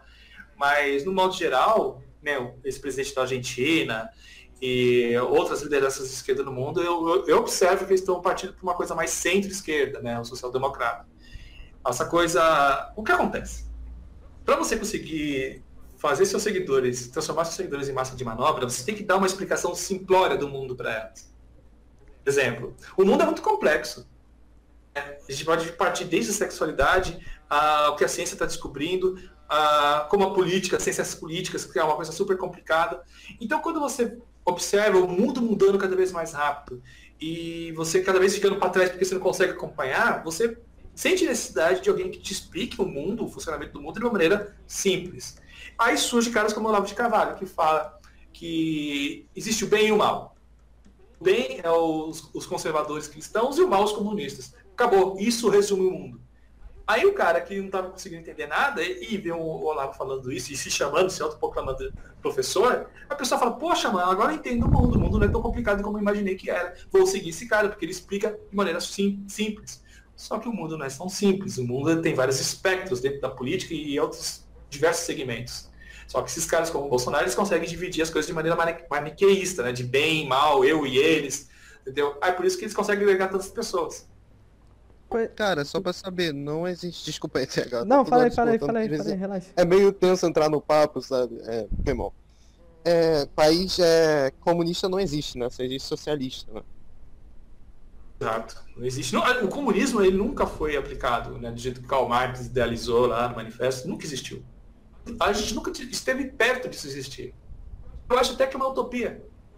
Quem me chama de comunista deve estar chocado agora. Porque lá no canal, no, principalmente no Twitter, né? Quando eu falo de política, a galera fala que eu sou comunista. E, mas nossa, eu acho o comunismo uma baita de utopia, porque eles retiram o fator humano da coisa, né?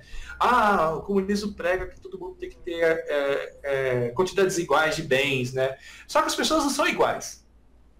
Naturalmente vai ter pessoas que vão querer mais que outras ou que vão conseguir mais que outras, por esforço, por qualquer coisa do tipo. Então, eu acho que é uma utopia. A gente, a gente pega uma régua e, mede as pessoas como se todas fossem iguais. E não são. Como eu acabei de falar aqui, tem um espectro da sexualidade, tem um espectro da, da política, tem um espectro de diversos temas. O, o ser humano é, é o ser humano por natureza é um ser complexo. E o comunismo ele enxerga como todo mundo se fosse igual, que enxerga como se cada um tivesse um botão ali que você liga e desliga e você consegue controlar as pessoas. Esse é o erro do comunismo e por isso que eu acho que o comunismo é uma utopia. Não, tipo, é meio tenso. E... Meio tenso mesmo pensar que ah, é, é, então. eu, o mundo onde todo mundo se ajuda, né? Muito inocente até. Pensar, ah, todo mundo vai se ajudar agora. Ah, é muito inocente. Muito inocente. E, e o, o, outro lado também é complicado, tem, tem a galera do os ANCAPs, né, que falam que, ah, mas um empresário pode resolver isso, não precisa do Estado. Mano, o cara vai achar que o, o, empresário vai se importar com alguém que está com fome? O empresário quer dinheiro. o empresário vai se importar com o mundo. O empresário quer ficar mais rico. E quando ele faz doação, quando ele faz alguma atividade que é benéfica à sociedade, é para é não pagar imposto, sabe? É para ter aquele valor abatido no imposto. entendeu? É, é outra ingenuidade, entendeu? Então eu acho que o, eu, eu me identifico assim no social-democrata, né? Eu acho que eu sou meio centro-esquerda, centro porque eu acho que o, a gente tem que ter um estado meia boca, né? não um estado muito forte, mas também não né, um estado fraco. E eu, a, a, as pautas que a esquerda levanta, que é sobre LGBT, movimento negro, é, feminismo, eu acho que são pautas válidas, né? São pautas que a sociedade precisa discutir. Então, por isso que eu me coloco ali no, no espectro político, no, no centro-esquerda ou social-democrata. Né? Mas essa, essa, coisa mais esquerda mesmo, né? mais radical, eu acho ingenuidade, cara. É utopia total. Também acho, mano, mas assim, eu concordo completamente, tá ligado? Com esses. Com os movimentos assim que empregam, mas eu não concordo com o extremismo, sabe? Que é tipo aquele radicalismo. É ruim. Isso é muito ruim. Porque deixa de ser algo assim, que luta pelos direitos iguais, e sim começa a lutar só pelos seus próprios direitos, eu acredito assim. E falando outra coisa, sabe, mais da política assim, geral do Brasil, o que fica muito evidente é que a religião influencia muito, sabe? Sim. Que eu não acho que seja algo muito certo entrar muito religião na política, que tinha que ser mais algo assim, que não envolvesse religião, que não envolvesse Deus, anjo, é, não sei o que, do que não sei o que o público acredita muito assim, né? Mas que não envolvesse Buda, espírito, Exu, nada, sabe? Seria mais assim, é, racionalmente falando.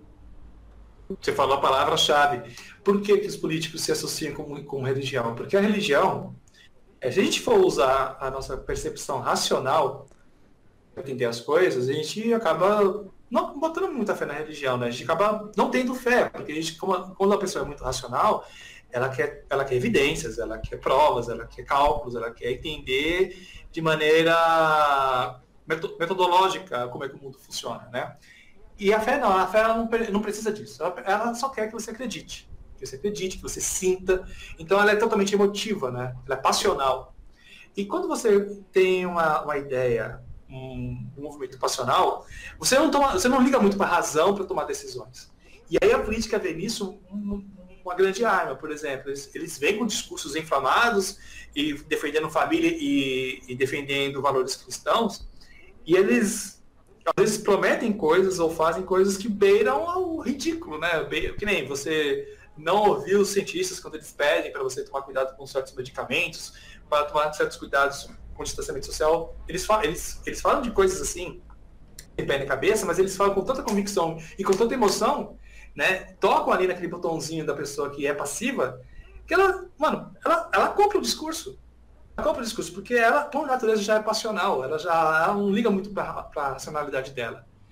Ou ela não está acostumada a trabalhar a racionalidade dela quando a pessoa é passional, ela, é, ela também ela é suscetível a discursos passionais, discursos emotivos. Né? Então tem um episódio do The Office que eu acho muito bom, é, vocês devem conhecer né, série sim, The Office. Sim, conheço. Que o, o, o, Dwight ele vai no discurso, né, e ele precisa fazer um discurso, e ele, tem, ele é super nervoso, super nervoso, ele nunca fez isso, e aí o, o Jim chega nele e fala, ah, vou fazer uma, vou pregar uma peça no, no Dwight, né?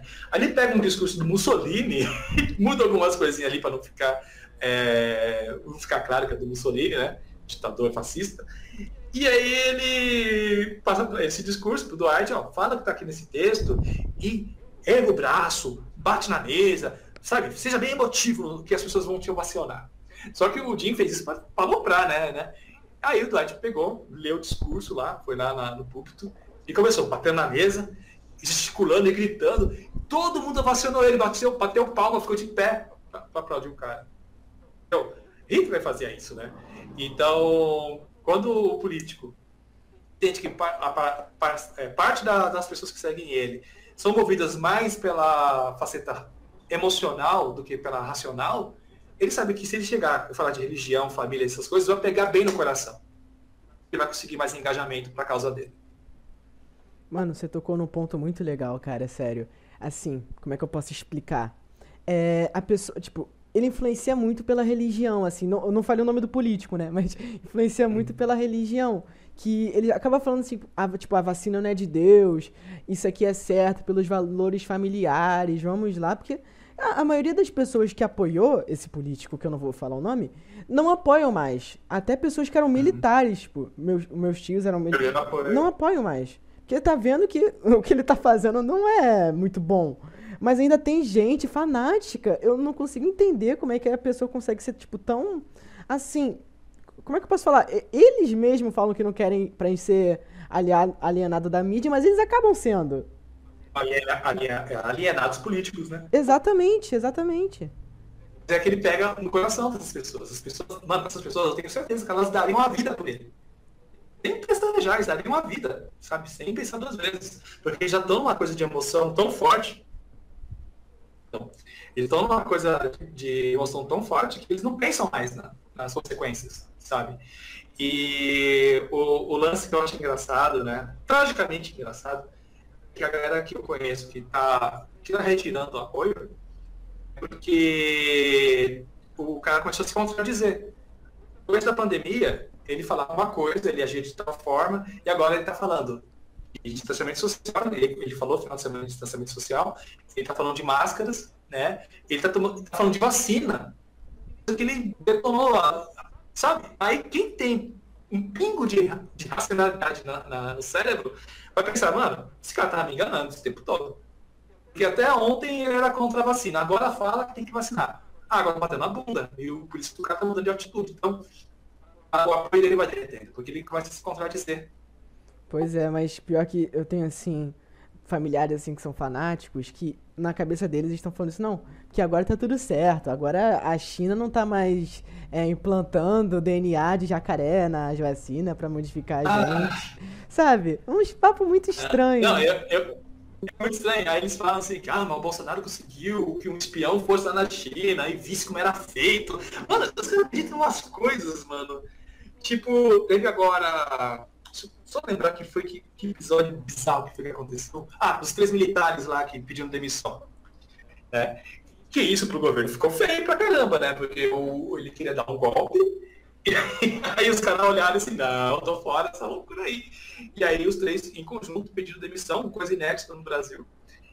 E o governo ficou enfraquecido, né? Tipo, ó, os caras não vão comprar essa sua aventura aí antidemocrática.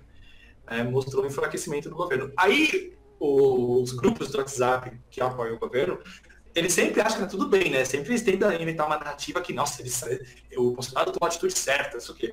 Eles inventaram que esses três, esses três militares que saíram do governo, que era o, o líder da aeronáutica, do exército e da marinha, saíram porque o Bolsonaro descobriu, por meio de um outro militar lá, que eu esqueci o nome agora, de que eles iam dar um golpe. Os três iam dar um golpe nele, ele descobriu antes e demitiu. Fez eles se demitirem. Eu falei, não, mano. Eu vi, é- eu vi. Ele falou que demitiu, cara. Mano, é, é, é, é absurdo, cara. Eles inventam umas narrativas assim. Ele nunca tá errado. Ele nunca tá errado, ele nunca erra. Essa galera. Ai, ai. Mas eu, eu espero que, assim, o pessoal que já entendeu que ele tá fazendo isso, porque ele tá com medo de não se reeleger, né? Então, tem um fator Lula agora, né? E tá. Realmente tá sendo água bater na bunda, porque, primeiro, a economia não tá bem, dólares estão saindo do país, né?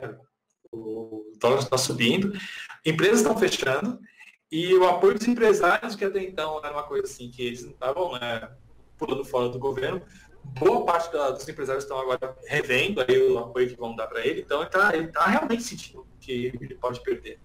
E é por isso que ele está tentando mexer ali as peças para dar um golpe, mas aparentemente, pelo menos por parte dos militares, eles não vão dar esse apoio, porque até porque os militares já estão bem, eles estão em posto- postos, postos importantes do governo, recebendo bem pra caramba. Para que, que eles vão dar golpe se já estão no poder? Pois é, cara, eles já estão num cargo bem alto. Mas assim, assim, é, falando agora, é isso pra você ver o quão o mundo é assim complexo, sabe? A gente tem pouco tempo de vida e a gente tá se preocupando, assim, em geral no Brasil, nessa situação, em assuntos políticos, em assuntos de religião, em assuntos de família, sabe, conceitos que já foram quebrados assim há muito tempo. Cara, isso pra você ver como o mundo poderia ser melhor se não tivesse conflito, se todo mundo se entendesse. Cara, sei lá, mano. Mas é- O que acontece é que o ser humano, acho que também é um problema inerte dele, que é ele tem dificuldade de aceitar o diferente.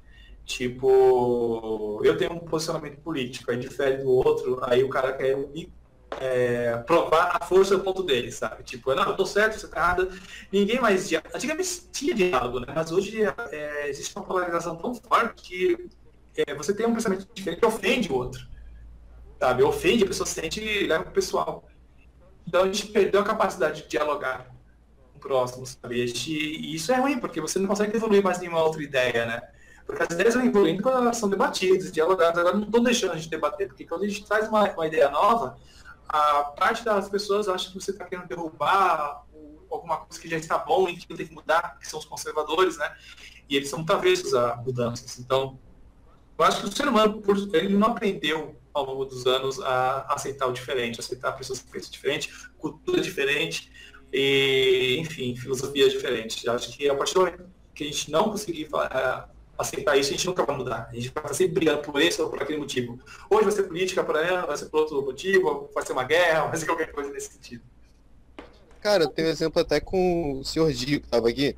É, uma vez a gente estava conversando sobre a história de um jogo, né? Aí ele chegou, falou, pô, cara, acho que essa teoria aqui que a gente acredita tá errada. Aí, por algum motivo, eu fiquei muito bravo com ele, cara. Eu falei, não, não, tá certo. Eu fui batendo na testa. Aí ele começou a explicar, na minha cabeça, eu falei, pera aí, ele tá certo. Só que eu fiquei irritado com ele. Eu fui lá, comecei a ficar irritado. Aí depois, outro tempo, depois você, mano, fui idiota pra caraca, você dava certo mesmo, parabéns. Sabe, é um negócio que sobe em você, sabe? Então, principalmente, por exemplo, quando eu falo de Big Bang lá no canal, que é como os cosmólogos explicam o surgimento do universo, muitas pessoas se sentem ofendidas por serem cristãs e acreditarem é, de que o, da forma né, que Gênesis explica lá o surgimento da Terra. E em nenhum momento a ciência se propõe a substituir o que está nas escrituras. Ele só explica a natureza. A natureza está dizendo isso e só está transcrevendo o que a natureza disse. Nunca foi intenção ciência, mas as pessoas se ofendem. Mas por que, que se ofendem? Porque está escrito no Gênesis, para muitas pessoas, faz parte da formação de caráter delas. Porque desde criança elas foram ensinadas desse jeito. O cara tem 30 anos é, nesses 30 anos ele aprendeu de um jeito. Aí vem alguém e fala, não, não é desse jeito. Tudo que você aprendeu durante 30 anos está errado, ou não parte com que a, a, o que a gente observa na natureza. Então imagina, você do nada, alguém anula tudo que você viveu. Então, é compreensível que algumas pessoas partam para a violência, ou pra, partam para a ignorância quando são contrariadas em certas coisas, porque às vezes aquela verdade faz parte da personalidade dela. É por isso que tem que ter muito cuidado, né? Por isso que eu acho. E, e isso que a, que a internet não, é, não ajuda muito, porque o algoritmo do YouTube, ele, e do YouTube qualquer outra rede social, ele favorece conteúdos que você está exaltado, xingando e brigando e, sabe, expondo as pessoas.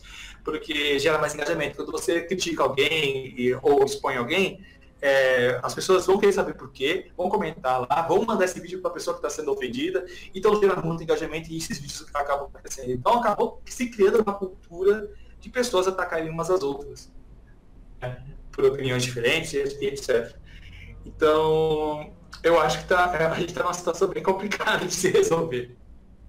Pois é, que é, eu não sei se é verdade, mas eu li em algum lugar que já tinham liberado o decreto, assim, de posse de arma. Eu, eu, eu não sei se é verdade, eu posso estar falando muita besteira aqui, mas, cara, se realmente liberar, não vai ser horrível, cara. Porque, assim, eu, eu, eu sou completamente contra, porque nos Estados Unidos mesmo não funciona. Porque aconteceu aquele negócio de Columbine com arma liberada. E Brasil aconteceu aquele negócio de Suzano, nem arma liberada tinha.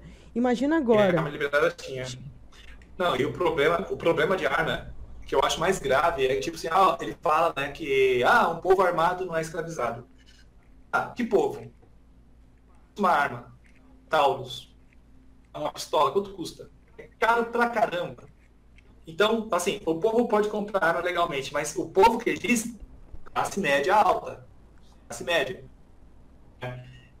Pobre, ele não vai ter dinheiro, ele não vai deixar de comer para comprar uma pistola, que custa 3, 4, 5 mil. Sabe? Então, ele, quando ele fala, ah, vamos usar o povo, não, vamos usar quem pode pagar. Esse é o primeiro ponto que eu acho é, crítico, nessa coisa de, de, facilitar, né? O decreto que facilita a compra de armas, que agora parece que você não tem mais autorização do exército para comprar armas. Né? Você pode comprar sem esse. É uma burocracia a menos para comprar. Esse é o primeiro ponto. O segundo ponto é você pode ser assaltado. Se você é colecionador de armas, sua casa pode ser invadida, levar suas armas embora. O cara pode se sentir endividado vender essa arma para alguém que ele não sabe qual é a procedência ou o que, que vai fazer com aquela arma. Então, muitos crimes que acontecem no Brasil são por armas que são legais, mas que foram roubadas, desviadas. Então, você facilitando o comércio de armas, você vai começar a jogar mais armas que podem acabar caindo no crime organizado. Então, são, é, a, o, o, perigo que eu vejo é você vai ter mais morte de gente pobre, vai ter mais morte de mulheres, porque a, a, o tipo de crime que mais mata no Brasil é o crime passional. Que é, o cara acha que a mulher traiu ele, ele vai lá defender a honra dele dando tiro na cara da mulher. Então, esses crimes, esses crimes vão ficar mais frequentes, morte de pobres vão ficar mais frequentes e vai ter mais arma. Então o crime organizado vai estar mais armado. Entendeu? Então vai ter uma escalada de violência. Enquanto o, o crime organizado está mais armado, a polícia vai ter que se armar mais e vai ter que ser mais incisiva. Sabe? Então eu acho muito perigoso. E também tem o que aconteceu nos Estados Unidos, né? Quando o Trump viu que ia perder, citou os seguidores dele nas redes sociais a se armarem, tentarem defender a democracia, e os caras invadiram o Capitólio. Só que era uma camada de bestalhado que não sabia o que fazer, que muito provavelmente não tinha um plano em mente, invadiram lá, chegaram lá, cara de paisagem, tá, o que a gente faz? Ir embora. Agora aqui, eles estão tendo dois anos para se preparar. Aí ele arma parte da população, criadores dele. Se ele não, não ele não, não ganhar na eleição, se ele que vai perder, eu não duvido que tem uma invasão lá, lá em Brasília. Vai acontecer. Como já ah, teve então... né, com o Black Bloc há muito tempo atrás. Entendi. Ó, como já teve, tipo, naquela época lá, o Black Bloc, não era isso? Que acho que eram os vândalos. Era muito Sim. tenso. Mas assim, eu não concordo nada, velho. Que de certa forma vai aumentar muito os crimes, porque marido que. Mulher que sofre, assim, já com violência doméstica, mas só que agressão física, vai ser agora na bala. Hum. É, muitos loucos, assim, no trânsito, vão pegar arma e vão meter bala. Nossa. Vai ser horrível. E, tipo, tem aquele negócio que falam, né? Ele fala, não, vão fazer tipo um teste psiquiátrico. Cara, paga um psiquiatra ali, dá 200 reais, ele pega, cara, sabe? Um exame psicotécnico pra dirigir. Quanto cara maluco dirige carro por aí, cara? É, não faz sentido. Essa ideia não, não tem sentido, cara. É, o Brasil é o país que mais, é, mais é, obedece instituições, né? É. Isso aí, entendeu? Então, o meu medo é esse, cara, porque você, ele libera a compra de armas, mas a facilita, na verdade, né, a compra de armas, mas quem pode comprar arma? Sabe? Vai ser classe média, é, gente da classe média, pessoas brancas, sabe? É, esse é o meu o meu medo, tá? E o pobre vai continuar morrendo. O pobre vai continuar sendo vítima desse, dessa violência desleal, sabe? Só que ele não tá nem aí, né? Ele quer agradar a base, a base dele é armamentista, né? Ele quer se reeleger e ele quer se manter no poder à força, caso seja necessário.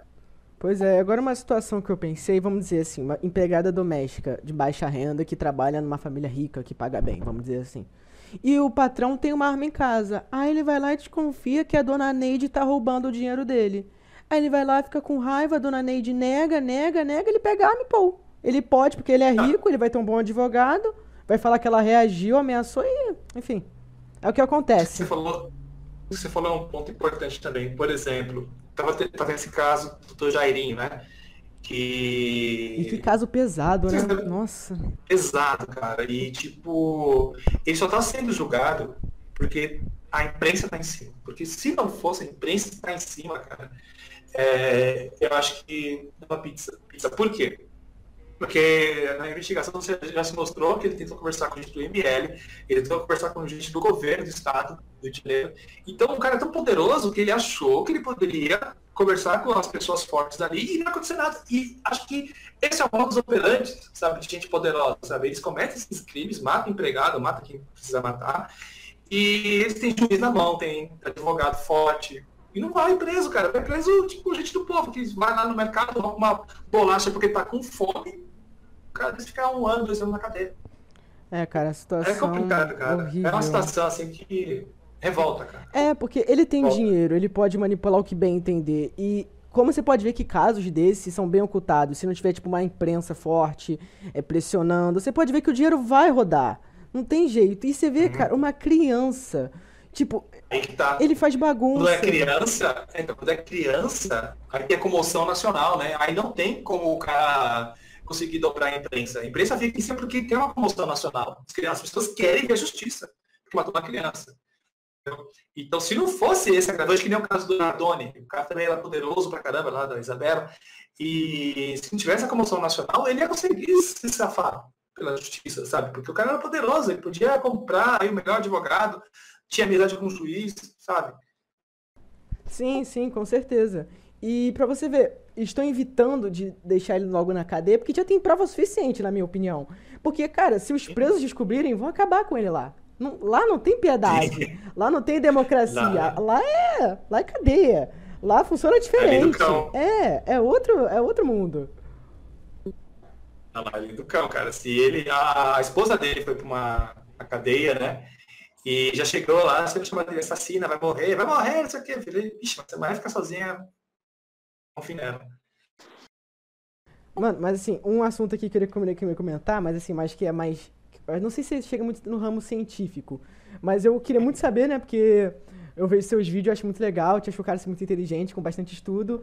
E assim, o que, que você acha assim da. Como é que eu posso dizer? Que, é, eu não sei, eu esqueci o nome agora, deu um branco, mas eu tava com esse nome. Que você, tipo, você lembra de uma situação da sua vida que nunca aconteceu, sabe? Déjà vu? Isso, déjà vu, Déjà vu. isso, déjà vu. Ah, eu lembro que eu falei disso há muito, há muito tempo, cara, mas é, é uma maneira que o cérebro tem de organizar, organizar suas lembranças, né? Então, às vezes, você tem uma, essa sensação de déjà vu porque o seu cérebro está organizando lá um- uma lembrança de um local parecido com aquele, ou de uma vez que você passou há muito tempo naquele local, e aí você tem esse lapso, porque o, o cérebro fez essa reconstituição né, da lembrança. E aí dá a sensação de, pô, já fiz isso, já farei isso e tal. Mas, ó, eu tô tentando buscar lá atrás da minha lembrança, que faz tempo que eu falei desse tema. Mas é basicamente isso, né? É o seu cérebro tentando organizar suas lembranças. Falam tá também que é um bagulho de sonho, né? Falam também que é um bagulho de sonho, né? É, porque o sonho nada mais é do que o seu cérebro organizando suas lembranças, né? Ele pega né, o que você viveu no dia e tal, e pega alguns pontos e tal, e você vivencia eles durante o sonho, e... mas na verdade é é o seu cérebro arquivando as coisas que você viveu naquele dia. E às vezes ele arquiva coisas que viveu anos atrás, hoje está arquivando aquilo, né? Tanto é que às vezes você sonha com que está trabalhando no antigo emprego, você está trabalhando, você está na escola ainda, sabe? Eu, eu direto sonho que eu estou no meu antigo trabalho. É só o seu cérebro organizando as memórias. Sim, de, várias vezes eu sonho que eu volto pra lugares assim que eu já vivi. Situações que nunca aconteceram, mas que se acontecer você vai ficar muito feliz. Então o sonho meio que ilude às vezes um pouco. Mas, sei lá, mano, é umas coisas muito legais, assim. Durante essa pandemia eu tenho sonhado muito com sair. Sabe, que eu tô saindo, que eu tô é, indo pro centro de São Paulo, visitando meus pais. Tenho sonhado muito com isso ultimamente. Sim. Mas, mano, assim, você estuda assim física quântica. Desculpa se tiver muito longo o podcast, tá? Só falar. Mas assim, você escuta muito, é, estuda muito física quântica. Conta um pouquinho, assim, sobre a física quântica, porque minha mãe, ela tava querendo entrar muito nessa área, que era o sonho dela. Aí eu vou até mostrar o podcast pra ela ver, porque é uma área, assim, que ela gosta bastante. Bom, eu, na verdade, eu sou entusiasta né, de física quântica. Eu estudei astronomia geral, estudei é, evolução estelar, que é mais que eu estudei posicionamento de, das estrelas e observação do céu. É, e eu não fiz na USP, eu fiz numa escola de astrofísica que tem na, no Parque do Ibirapuera. né, mas eu falo muito de física quântica e eu estudo muito a respeito do tema porque o tema é muito interessante. Né? E tentando explicar de maneira simples aqui, a física quântica nada mais é do que o estudo das partículas, né? das, do- das partículas que formam os átomos, né? E do comportamento delas, da energia que elas têm, e tentar entender do que, que o universo é composto, né? Então, a, e, e, conforme a gente vai evoluindo nosso entendimento das partículas, a gente descobre que elas são instáveis, que as partículas que formam o átomo lá, né? O elétron e o eu esqueci o nome do outro, eles podem estar em mais de um lugar ao mesmo tempo, eles podem ser onda, eles podem ser partícula, então é um universo maluco. É que se você. Tanto é que o Schrödinger fez aquela brincadeira do gato, porque na comissão de acompanhar, agora não lembro que foi, quando ele estava explicando a física quântica, que na época já estava engateando, né? As pessoas estavam começando a entender o que era o átomo. Aí ele falou, ó, oh, vou explicar para vocês a física quântica. Pegar uma coisa que é do tamanho macro, né? Tamanho de uma bola, vai, tamanho de um gato. Vamos imaginar que o gato ele tem as mesmas, mesmas propriedades de uma partícula. Partículas essas que compõem aí um átomo. E se, se o gato é uma partícula, se eu coloco ele dentro de uma caixa e fecho a caixa, enquanto não tem influência do observador, de alguém está observando, porque quando você vai observar alguma coisa, você está jogando luz, aquela coisa para poder enxergar, então você está atingindo aquela coisa com foco, né? Enquanto aquilo não está sendo observado, não está tendo influência externa, ele pode ser várias coisas ao mesmo tempo. O gato pode ser vivo ou morto ao mesmo tempo. E aí, a partir do momento que você abre a caixa, que você interfere naquele, naquele objeto, aí o, o gato escolhe estar vivo ou morto, ele escolhe uma posição. E a partícula é a mesma coisa, né? A partícula, ela, quando você observa ela, quando se influencia ela ao observá-la, ela escolhe se é onda, se ela é partícula. Por que, que ela se comporta assim? Não sabemos. Né? A, gente, a gente é feito delas. Né? Mas tá aí, e o, o, espaço, né? A gente sabe que o buraco negro, na superfície lá dos eventos, tem vários efeitos atômicos acontecendo. Então, o estudo física quântica, da antimatéria, etc., faz a gente entender que o universo é composto. A gente entende do que nós somos compostos, né? Que nós somos partículas também, de átomos, e a gente também, de quebra, acaba entendendo como, do que, que o universo é feito, do, do que, que o, por que, que o universo é como é. Só que, é que eu falei para vocês, tem um grande dilema, porque a física quântica, na ciência que estuda as partículas, ela tem dificuldade de se relacionar com a ciência que estuda as coisas grandes. Elas não conseguem é, a gente consegue fazer uma que une tudo, né? A conta não fecha. Tanto é que o Stephen Hawking ele tentava encontrar a teoria de tudo, né? Que era a teoria que unificava todas as coisas. É, a gente está na busca ainda, né? A partir do momento que a gente conseguir entender isso, acho que a gente vai ter um grande salto no entendimento de como o universo funciona. Nossa, mano, valeu, velho. Eu consegui entender um pouquinho, mano. É um negócio complicado. Ah, mano, é, só queria avisar que eu voltei agora, tá? Só. Ué. Mas então, é, vocês estavam falando aí, mano, de partícula e tal. Eu tava pensando aqui, né? Tipo, não tem muito a ver com o assunto, mas é sobre espaço ainda assim. É. O universo observável que a gente tem lá, tipo. Você acha que aquilo é quanto por cento do universo real, mais ou menos? Universo observável? É, aquela. Então, a gente, a gente tem a um raio né, de observação de 3,8 bilhões de anos. Né? Esse é o raio do universo. E a gente consegue ver até onde a radiação chega para a gente. Né? Tem a radiação cósmica de fundo, que é a primeira luz né, que a gente consegue detectar do universo. O, eu costumo dizer que é um fóssil né, de que o Big Bang realmente existiu. Por isso que quando as pessoas falam, ah, não, que a gente tem Big Bang. Tá, existe um rastro, ele, ele deixa uma pegada e a gente consegue ver ela. Essa é a luz mais antiga a gente consegue ver do universo. E a gente consegue ver tudo que está entre essa luz e, o observador, né? Então, esse é o universo observável, né? Tem uma raio de 3,8 bilhões de anos. Se tem algo além disso, a gente não faz ideia. Se existe, se a gente está dentro de uma bolha, né? A gente não sabe. Né? O que a gente consegue enxergar é isso.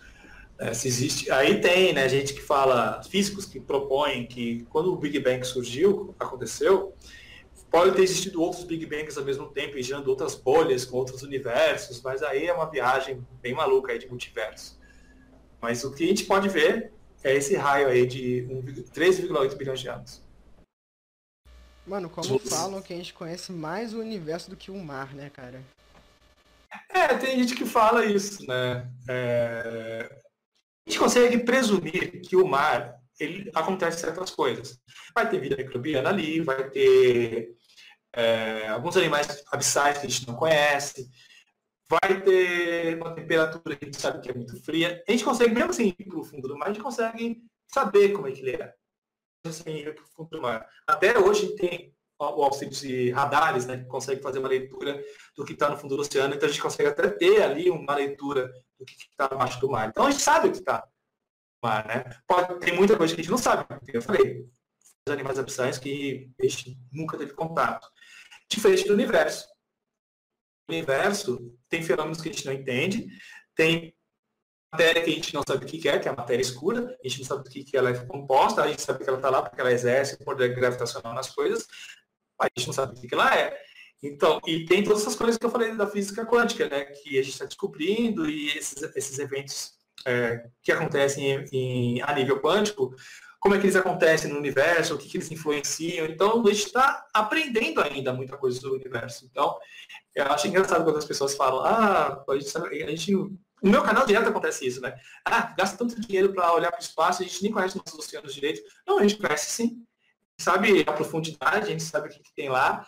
A gente tem, obviamente, coisas que a gente não sabe, mas se você for comparar com, em escala com, as coisas que a gente sabe do universo, nossa, é absurdo. Né? O universo, a gente dando os primeiros passos. Acho que o Carl Sagan uma vez falou que ah, você quer, ter, você quer saber o quanto do universo que você sabe?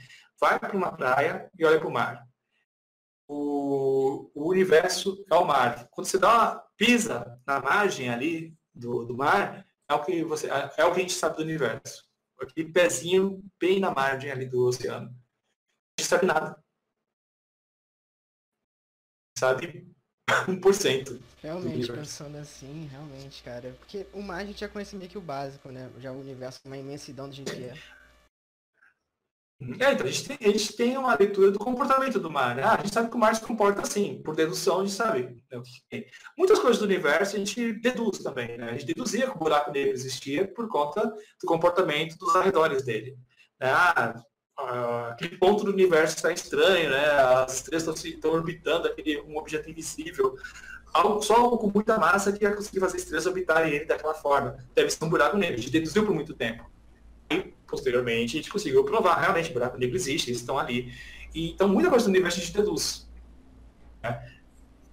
Conforme nossos instrumentos vão evoluindo, vão ficando mais sofisticados, a gente consegue comprovar sim ou não se aqueles objetos existem. E, e a gente deduz muita coisa para o universo, muito mais coisa para o universo do que a gente deduz para o mar. Para o mar a gente tem muita certeza já. Aham. Uhum. É, mano. É, tipo, é uma. Tipo, o mar também é um lugar misterioso, tá ligado? Mas não tanto quanto o universo mesmo. Tipo, uhum. o universo é infinitamente. Todo ano eles descobrem grande, né? animais novos. Uhum. Mas, tipo, o universo é infinitamente grande, né? Todo ano eles descobrem. Nossa.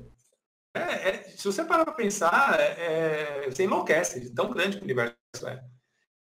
Uhum. Aí, manos, é. Chuasa, cara, eu, eu nem sei como agradecer por ter, por ter vindo aqui, cara. Esse esse papo aí. Cara, eu posso só fazer mais uma pergunta ah, aqui, só mais uma perguntinha Faz rápida. Aí, Cara, o universo é infinito realmente? É uma grande dúvida. Né? A gente acredita que. Eu falei isso esses dias. Tem o lance do universo ser plano, ser esférico ou ser convexo, né? E a, a densidade crítica do universo tudo leva a crer que ele é plano. Se ele é plano, ele é, ele é finito. Ele tem um fim. É, se você pegar duas, uma, uma linha, fazer linha reta, ela não, vai se, ela não vai se cruzar com ela de novo, ela vai sempre em linha reta, né? E depois ela vai chegar no final. Ela não vai dar a volta e vir aqui como se fosse uma coisa infinita, né? Que nem jogo da Atari. Mas é uma coisa também que a gente está deduzindo. Que, que nem eu falei, a partir do momento que a gente tem instrumentos sofisticados para tentar entender o universo, a gente vai descobrir né, se ele é finito ou não. Tem gente que fala que é, é finito dentro do que a gente observa, mas é infinito nas possibilidades. Né? Tem várias outras bolhas com outros universos existindo aí num espaço que a gente não sabe o que é diverso. Tem outras dimensões, então é muito amplo né, essa concepção se o universo é infinito ou não. Até o momento a gente fala que ele é finito. Né? Eu imagino que tem no final do universo, tá ligado? É, é, que eu não consigo trabalhar com a ideia de infinito, né? Eu acho que infinito é uma coisa. Como o meu, meu, cérebro, meu cérebro buga e tentando pensar em alguma coisa sem fim. Sabe? Eu acho que tem que ter um final. Sabe? Então, de acordo com o que a física diz até o momento, ele é finito. Né? Mas é uma coisa que está em aberto, né? Não tem um, alguém chegou e bateu o martelo, até porque a ciência não é feita de convicções, né? A ciência ela só tenta, ela só tenta explicar o que ela observa. né? Que é o, uma coisa que acontece muito no canal, que as pessoas chegam e falam assim, poxa, Arza, é, os cientistas são arrogantes, vocês são cheios de certezas e de dogmas, isso aqui. Eu falei, não, os cientistas eles não são cheios de certezas. Os cientistas tomam muito cuidado até quando eles vão anunciar alguma coisa, porque pode ser que amanhã caia né, a, a descoberta. O cientista, ele, a ciência não é feita de convicções. Ela só é uma ferramenta que nós temos para explicar o que a gente observa. A gente olha o universo, ele diz, ah, ele dá essas pistas, ó, tem a gravidade, tem esse movimento, tem isso, ah, então, de acordo com os cálculos que a gente tem desde de pessoas como o Isaac Newton fez lá atrás, né, o acúmulo desses cálculos, o acúmulo desse conhecimento nos faz entender o que a gente observa e usa a ciência para transcrever, entendeu? Não é, a gente não tem nenhuma nenhum martelo batido, até a relatividade, né, a relatividade geral, ela funciona muito bem para explicar o universo hoje. Ela, é, ela explica muito bem buracos negros, movimento dos astros, até o momento ela está suficiente. Mas pode ser que amanhã descubra um objeto, ou descubra um fenômeno que a relatividade ela não consegue explicar. Puxa, ela não bate com a relatividade geral. Aí a gente vai ser obrigado a desenvolver uma nova física, uma, uma nova teoria para cobrir essa descoberta nova. Mas não, não descartando Einstein, né? porque, por exemplo, tem gente que fala que ah, a, a relatividade geral chegou e exclui tudo que Isaac Newton falou, né? que eu entendia é, coitado do Newton, ele não sabia nada sobre velocidade da luz, essas coisas todas, né? Ele estava mais focado na gravidade, na lei da gravitação.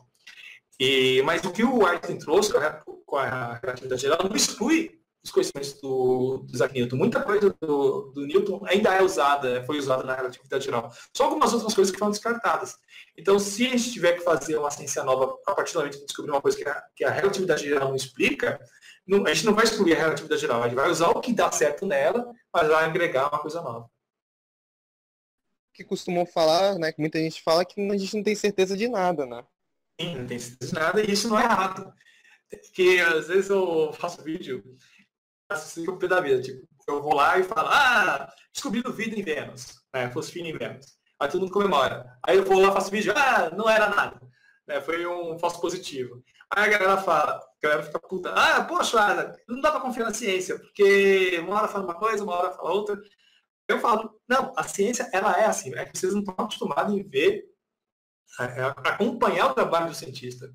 Porque, Covid mesmo, Covid, é, quando se começou, a gente não tinha muita certeza que remédio ia dar certo, que procedimento, quanto tempo o vírus ficava vivo é, em superfícies. Até hoje a gente está descobrindo, né? Eu lembro que quando começou a pandemia, é, se falava que o vírus podia ficar até 20 dias na superfície. Né? E hoje se descobriu que ele não, ele não aguenta a luz do sol. Se ele está na superfície, tem luz do sol, ele morre rápido. São coisas que gente está descobrindo ainda. A ciência é assim, ela, tem, ela descobre coisas, ela supõe algumas coisas, e a partir do momento que a gente vai fazendo alguns estudos, a gente vai descartando essa ou aquela outra coisa, entendeu? E as pessoas não estão acostumadas com isso, às vezes. Né? A gente vai lá, anuncia uma coisa, aí depois tem que falar que, ah, não, não era. É, mas assim, assim, ela é uma eterna construção, né? A gente está sempre construindo, colocando tijolo após tijolo na, nesse muro, né? nessa grande lousa que está trazendo a informação do, do, que o universo é feito e de como é que ele funciona. É, eu acho que é isso aí, cara. Vocês querem falar mais alguma coisa? Mano, assim, eu gostei muito do papo, sério, Schwarzer. Cara, tu, assim, eu acompanhava o teu canal, mano, já achava teu canal foda, mano, conhecendo assim, não pessoalmente, né, mas conhecendo assim, cara, achei muito da hora, mano, gostei muito do papo. Isso que é legal, de né, de podcast. Ah, eu que agradeço o convite, é sempre legal bater, um papo.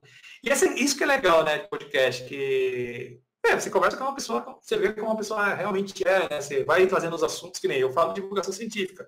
Mas a gente falou de vários assuntos aqui, né? Falou de perda de cachorro, de política, voltou na ciência. Né? Então, o legal do podcast é isso, né? Porque você conversa com a pessoa ali, não com o personagem, né? O apresentador do canal. Sim, com certeza. E sem um podcast, a gente não teria muito essa oportunidade, sabe? Não dá pra chegar na pessoa e falar, ô, oh, bora bater um papo aqui, me liga aí no zap, sabe? Ainda mais nesse momento, né? Pois é, pois é.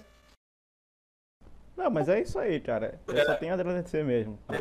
Tipo, eu, eu vou ter que ver o papo aqui depois, porque eu, eu infelizmente tive que sair rapidão. Não foi rapidão, mas é, sabe, né? Eu tive que sair aqui e tal. Mas é isso aí, cara, de verdade. Valeu mesmo por ter vindo aqui pra gente. tranquilo, foi legal, foi bacana. Valeu e... mesmo, cara. O papo foi super eu... legal, muito obrigado. Beleza, eu que agradeço o convite. E eu não sei se vocês editam, né? Mas eu, eu acho que eu falei muitas coisas polêmicas aí, né? Não sei se vocês, vocês têm o costume de manter o nome do Bolsonaro uh, na edição. É, mas aí fica a critério de vocês. É, eu não deixaria na íntegra, né? Mas eu não sei como é que é. Tudo bem, a gente deixa na íntegra, cara. Por mim tudo bem. Então, na então vai embora. Só vou censurar o nome do ET Bilu, né? Pra não tomar processo. É, isso. Então, isso na hora que eu falei, eu, eu, eu, quis falar, mano, porque eu já vi gente levando processo mesmo. É, o... tenho, tenho amigos, né, que trabalharam nessas revistas de ufologia. E, nossa, eles me contaram cada podre, cara. É, é muita picaretagem, é, é baita de uma enganação. Por isso que eu falei, antes eu acreditava mesmo nessa coisa de ufologia, de escovador, eu tinha até medo. Minha esposa tinha pavor de escovador, né? E a, partir do momento que eu fui estudando e conhecendo, e entendendo como é que é, e a possibilidade de vida vindo nos visitar, etc., aí eu, eu percebi que o que acontece aqui no Brasil é pura picaretagem. Não só no Brasil, né? No mundo inteiro, né? A ufologia é uma coisa que acontece no mundo todo. Tem ufólogos é, sérios, que nem o pessoal da MUFON, não sei se são mexicanos ou se eles são americanos, que eles falam né, que 100% das observações de OVNIs, ou de UFO, né, que a gente vê no mundo, um, é, 99% é má, má interpretação de fenômenos, fenômenos da natureza ou falsificações, e o 1% que sobra é algum fenômeno inexplicado. E sim, é 1%, mas não é porque é inexplicado que é um disco voador ou qualquer coisa vindo de outro planeta. Porque, como eu disse, tem vários fenômenos atmosféricos que acontecem que a gente não catalogou ainda, né? Então, pode ser um fenômeno atmosférico que a gente não conhece, ou qualquer coisa do tipo que a gente conseguiu identificar, né? Algum, sei lá, algum outro fenômeno. Mas eles falam, né, que segundo os dados deles, a gente nunca foi visitado, que 90, 99% dos casos ou é má interpretação de fenômenos da natureza ou gente querendo enganar mesmo. Então é isso aí. Obrigado aí pelo churrasco de novo, por ter vindo aqui, né? É sempre bom agradecer. É nóis. É nóis, tamo junto. E obrigado a você que assistiu até o final aí. E se puder dar um like aí, se inscreve no nosso canal e no canal do Churrasco também, caso você já não conheça, né? Então é isso aí, galera. Tamo juntos, entra no servidor do Discord e joga em Five Nights at Flows. Uma boa tarde, uma boa noite e um bom dia. É isso. Falou.